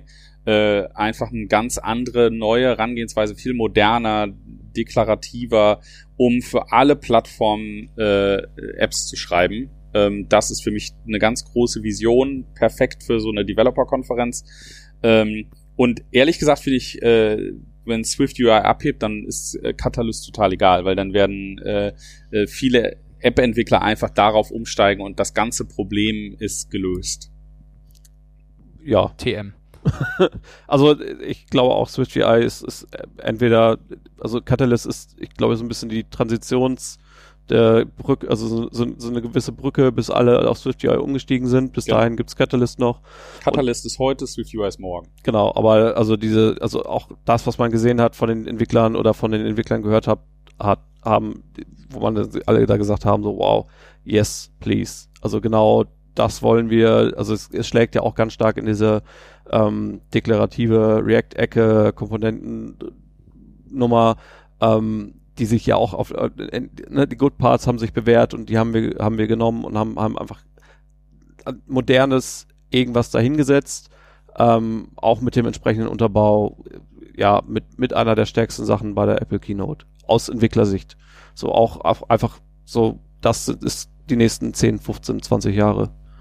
Aus Nutzersicht würde ich gern nochmal etwas addieren, was äh, sehr, sehr stark war und auch einen dominanten Platz hatte. Das war Fotografie allgemein und Apple. Ich finde, das haben sie einfach belegt. Das machen sie schon seit Jahren, aber alles, was sie dargestellt haben, was in der Foto-App passiert, was Fotografie und Leistung der Foto auf dem Hardware bedeutet für Apple, haben sie exzellent gemacht. Das ist ein Platz Nummer eins in der Welt, haben sie sich so errungen. Auch wenn nur ein Huawei hat, angeblich auch gut. Aber das haben sie so gut, richtig zehn Minuten lang. Äh, Zur Erinnerung, für uns ist es wie, vielleicht wie Kino, wie wir das schauen. Ähm, aber sie sind in der Lage, immer auch Motive auszuwählen in diesem Kino, die, die einfach äh, mindblowing sind. Das das- ab für Foto Ja. bei Apple. Ja. Also Kreation ist es im Instagram, aber die Fotos werden von Apple, Apple-Gerät, Apple-App äh, gemacht. Ja, genau. Aber also ich glaube, das machen sie auch gut und im Endeffekt ist es so, das macht von den großen, also jetzt wenn wir da auf die Mobiltelefone gehen, macht das keiner schlecht. Ich, ich glaube, es gibt keine, also es gibt wen, wenn du jetzt ein Pixel 3 A nimmst und du nimmst ein iPhone XS und du nimmst ein Huawei, ich weiß gar nicht, wie die neuen heißen, P30, P40, irgendwas. P30, ja. Und P30 und dann nimmst du noch ein Samsung S10 oder sowas. Also du legst die Kameras nebeneinander und machst dann Fotos und sowas. Alles. Ich glaube, bei normalen, also wie ich das immer mitbekommen ist, die Android-Geräte, vor allem das Pixel, ist viel besser, also was heißt viel besser? Ist besser in, mein in Punkt Klammern. ist, und da ist Apple einfach super schlau, ist, ja, also, sie haben nicht gesagt, wir haben die bessere Geräte oder die bessere Nee, aber Fotografie, sie aber sie inszenieren Ja, genau. nicht, Nein, nein, also sie inszenieren nicht Fotos, sie inszenieren diese Liebe an Fotografie. So, und das besitzen sie dadurch. Und das machen sie toll, das dokumentieren sie mit, mit Videos dahinter, äh, die Videoaufnahmen sind auch, auch, auch super, mit das, was man in der App machen kann, mit alle Tools, die zur Verfügung gestellt werden. Und das ist ein Platz, was, äh, was sich Apple jetzt äh, genommen hat in den letzten drei Jahren und richtig für das erste Mal zehn Minuten lang von den zwei Stunden auch drauf verbracht haben. Und jetzt mache ich mal ganz kurz mein Plädoyer, weil ich denke, dass äh, warum ich denke, dass die Apple Keynote die beste ist, weil ich finde, dass das ganze Spektrum äh, äh, abgedeckt wurde. Also äh, wenn ich mir jetzt so die Highlights der verschiedenen Keynotes angucke, dann finde ich halt einfach, dass bei der äh, WWDC, da gab es den Hardware-Teil mit dem Mac Pro, da gab es den äh, Service-Teil oder wie man es nennen will, mit dem Sign-in with Apple. Äh, da gab's sowas für Technophile mit dem Find My äh, äh, wo einfach geile Innovation auf technischer Ebene ist. Und es gab wirklich was für Entwickler mit Swift UI. Und ich finde, da wurde einfach das ganze Spektrum abgedeckt. Während bei all den anderen Keynotes gab's halt äh, ganz oft den Fokus auf einen Bereich, der war cool. Ähm, aber ich finde, äh, daher ist für mich die äh, WWDC die beste Keynote. Ich glaube, die wird jedes Jahr sein. Das ist, das ist eine Glaubwürdigkeit, die als Nummer eins. Weil du vergisst Du darfst- immer solche Sachen wie Siri. Also ich kann mich an der Siri-Demo erinnern. Das war, das zieht das Ganze runter. Ähm, Äh, ich äh, ich rede jeden Tag mindestens fünfmal mit Siri, ohne dass ich Hey Siri sage. Meine Uhr geht immer los. Gibt definitiv viele Sachen, die Und ich dann, nicht. in dem Moment sprang sein iPhone an. Ja, alle Geräte gehen los. Alle Gibt Geräte viele gehen Sachen, ran. die ich nicht gut finde, auf jeden Fall. Ähm, aber Aber- rein von von äh, der Breite an Sachen, die in der Apple Keynote war, äh, die die exzellent waren. Das ist das, was ich sehen will. Aber dann, dann mach gleich weiter. Platz eins ist Apple. Äh, dann ganz klar Google, äh, dann, auch wenn es mich ein bisschen schmerzt, ehrlich gesagt, Facebook. Äh, und äh, Microsoft ähm, fand ich halt zu ghetto, um ehrlich zu sein. Also da mit irgendwelchen Schalten in die Cubicles und irgendwie sowas in der Art irgendwie Ach, du bist passt genauso konventionell Microsoft, wie Florian. Aber es hat, aber es ist Willkommen im einfach Club. nicht so geil. Wie- deine Nummer eins. Nummer eins Google und der Grund ist wirklich sehr markante Verbesserung äh, gezeigt. Also das, das Edge wurde demonstriert, Google Assistent großartig, Lens großartig. Deshalb verdienen sie an der Tiefe, nicht an dem Breite. Mhm. Äh, deshalb verdienen sie Platz eins. Platz zwei eindeutig WWDC, die Breite und was gezeigt wurde, war viel besser als letztes Jahr. Äh, Nummer drei Bild, weil ich immer auch die Keynote von Satya Nadella toll finde. Äh, Aber die Werbeveranstaltung vom, vom, vom Facebook äh, war nicht gut genug. Und eigentlich haben sie gewartet, um das Wichtigste vorzustellen. Das war Libra und das haben sie nicht ausgepackt. Deshalb alle waren enttäuscht. Flo? Ja, ich, da kann ich mich fast ganz anschließen. Und zwar, also ich fand auch Google am besten, einfach weil Wow-Faktor war für mich da am höchsten. Da dachte ich mir so, hui, das ist, das, das ist gut. Und das gibt's jetzt schon. Und das, das war richtig, richtig gut. Äh, zweiter Platz auch Apple, weil mir hat der Mac Pro sehr, wie gesagt, habe ich ja gerade schon ge- ausgeführt, sehr gut gefallen. Und ich fand auch die anderen Sachen gut. Ähm, ich, ich habe immer nur so ein Gefühl, das kann, ist so ein Pet Peeve von mir, ne? aber Apple Keynotes wären für mich besser mit leicht weniger enthusiastischen Zuschauern.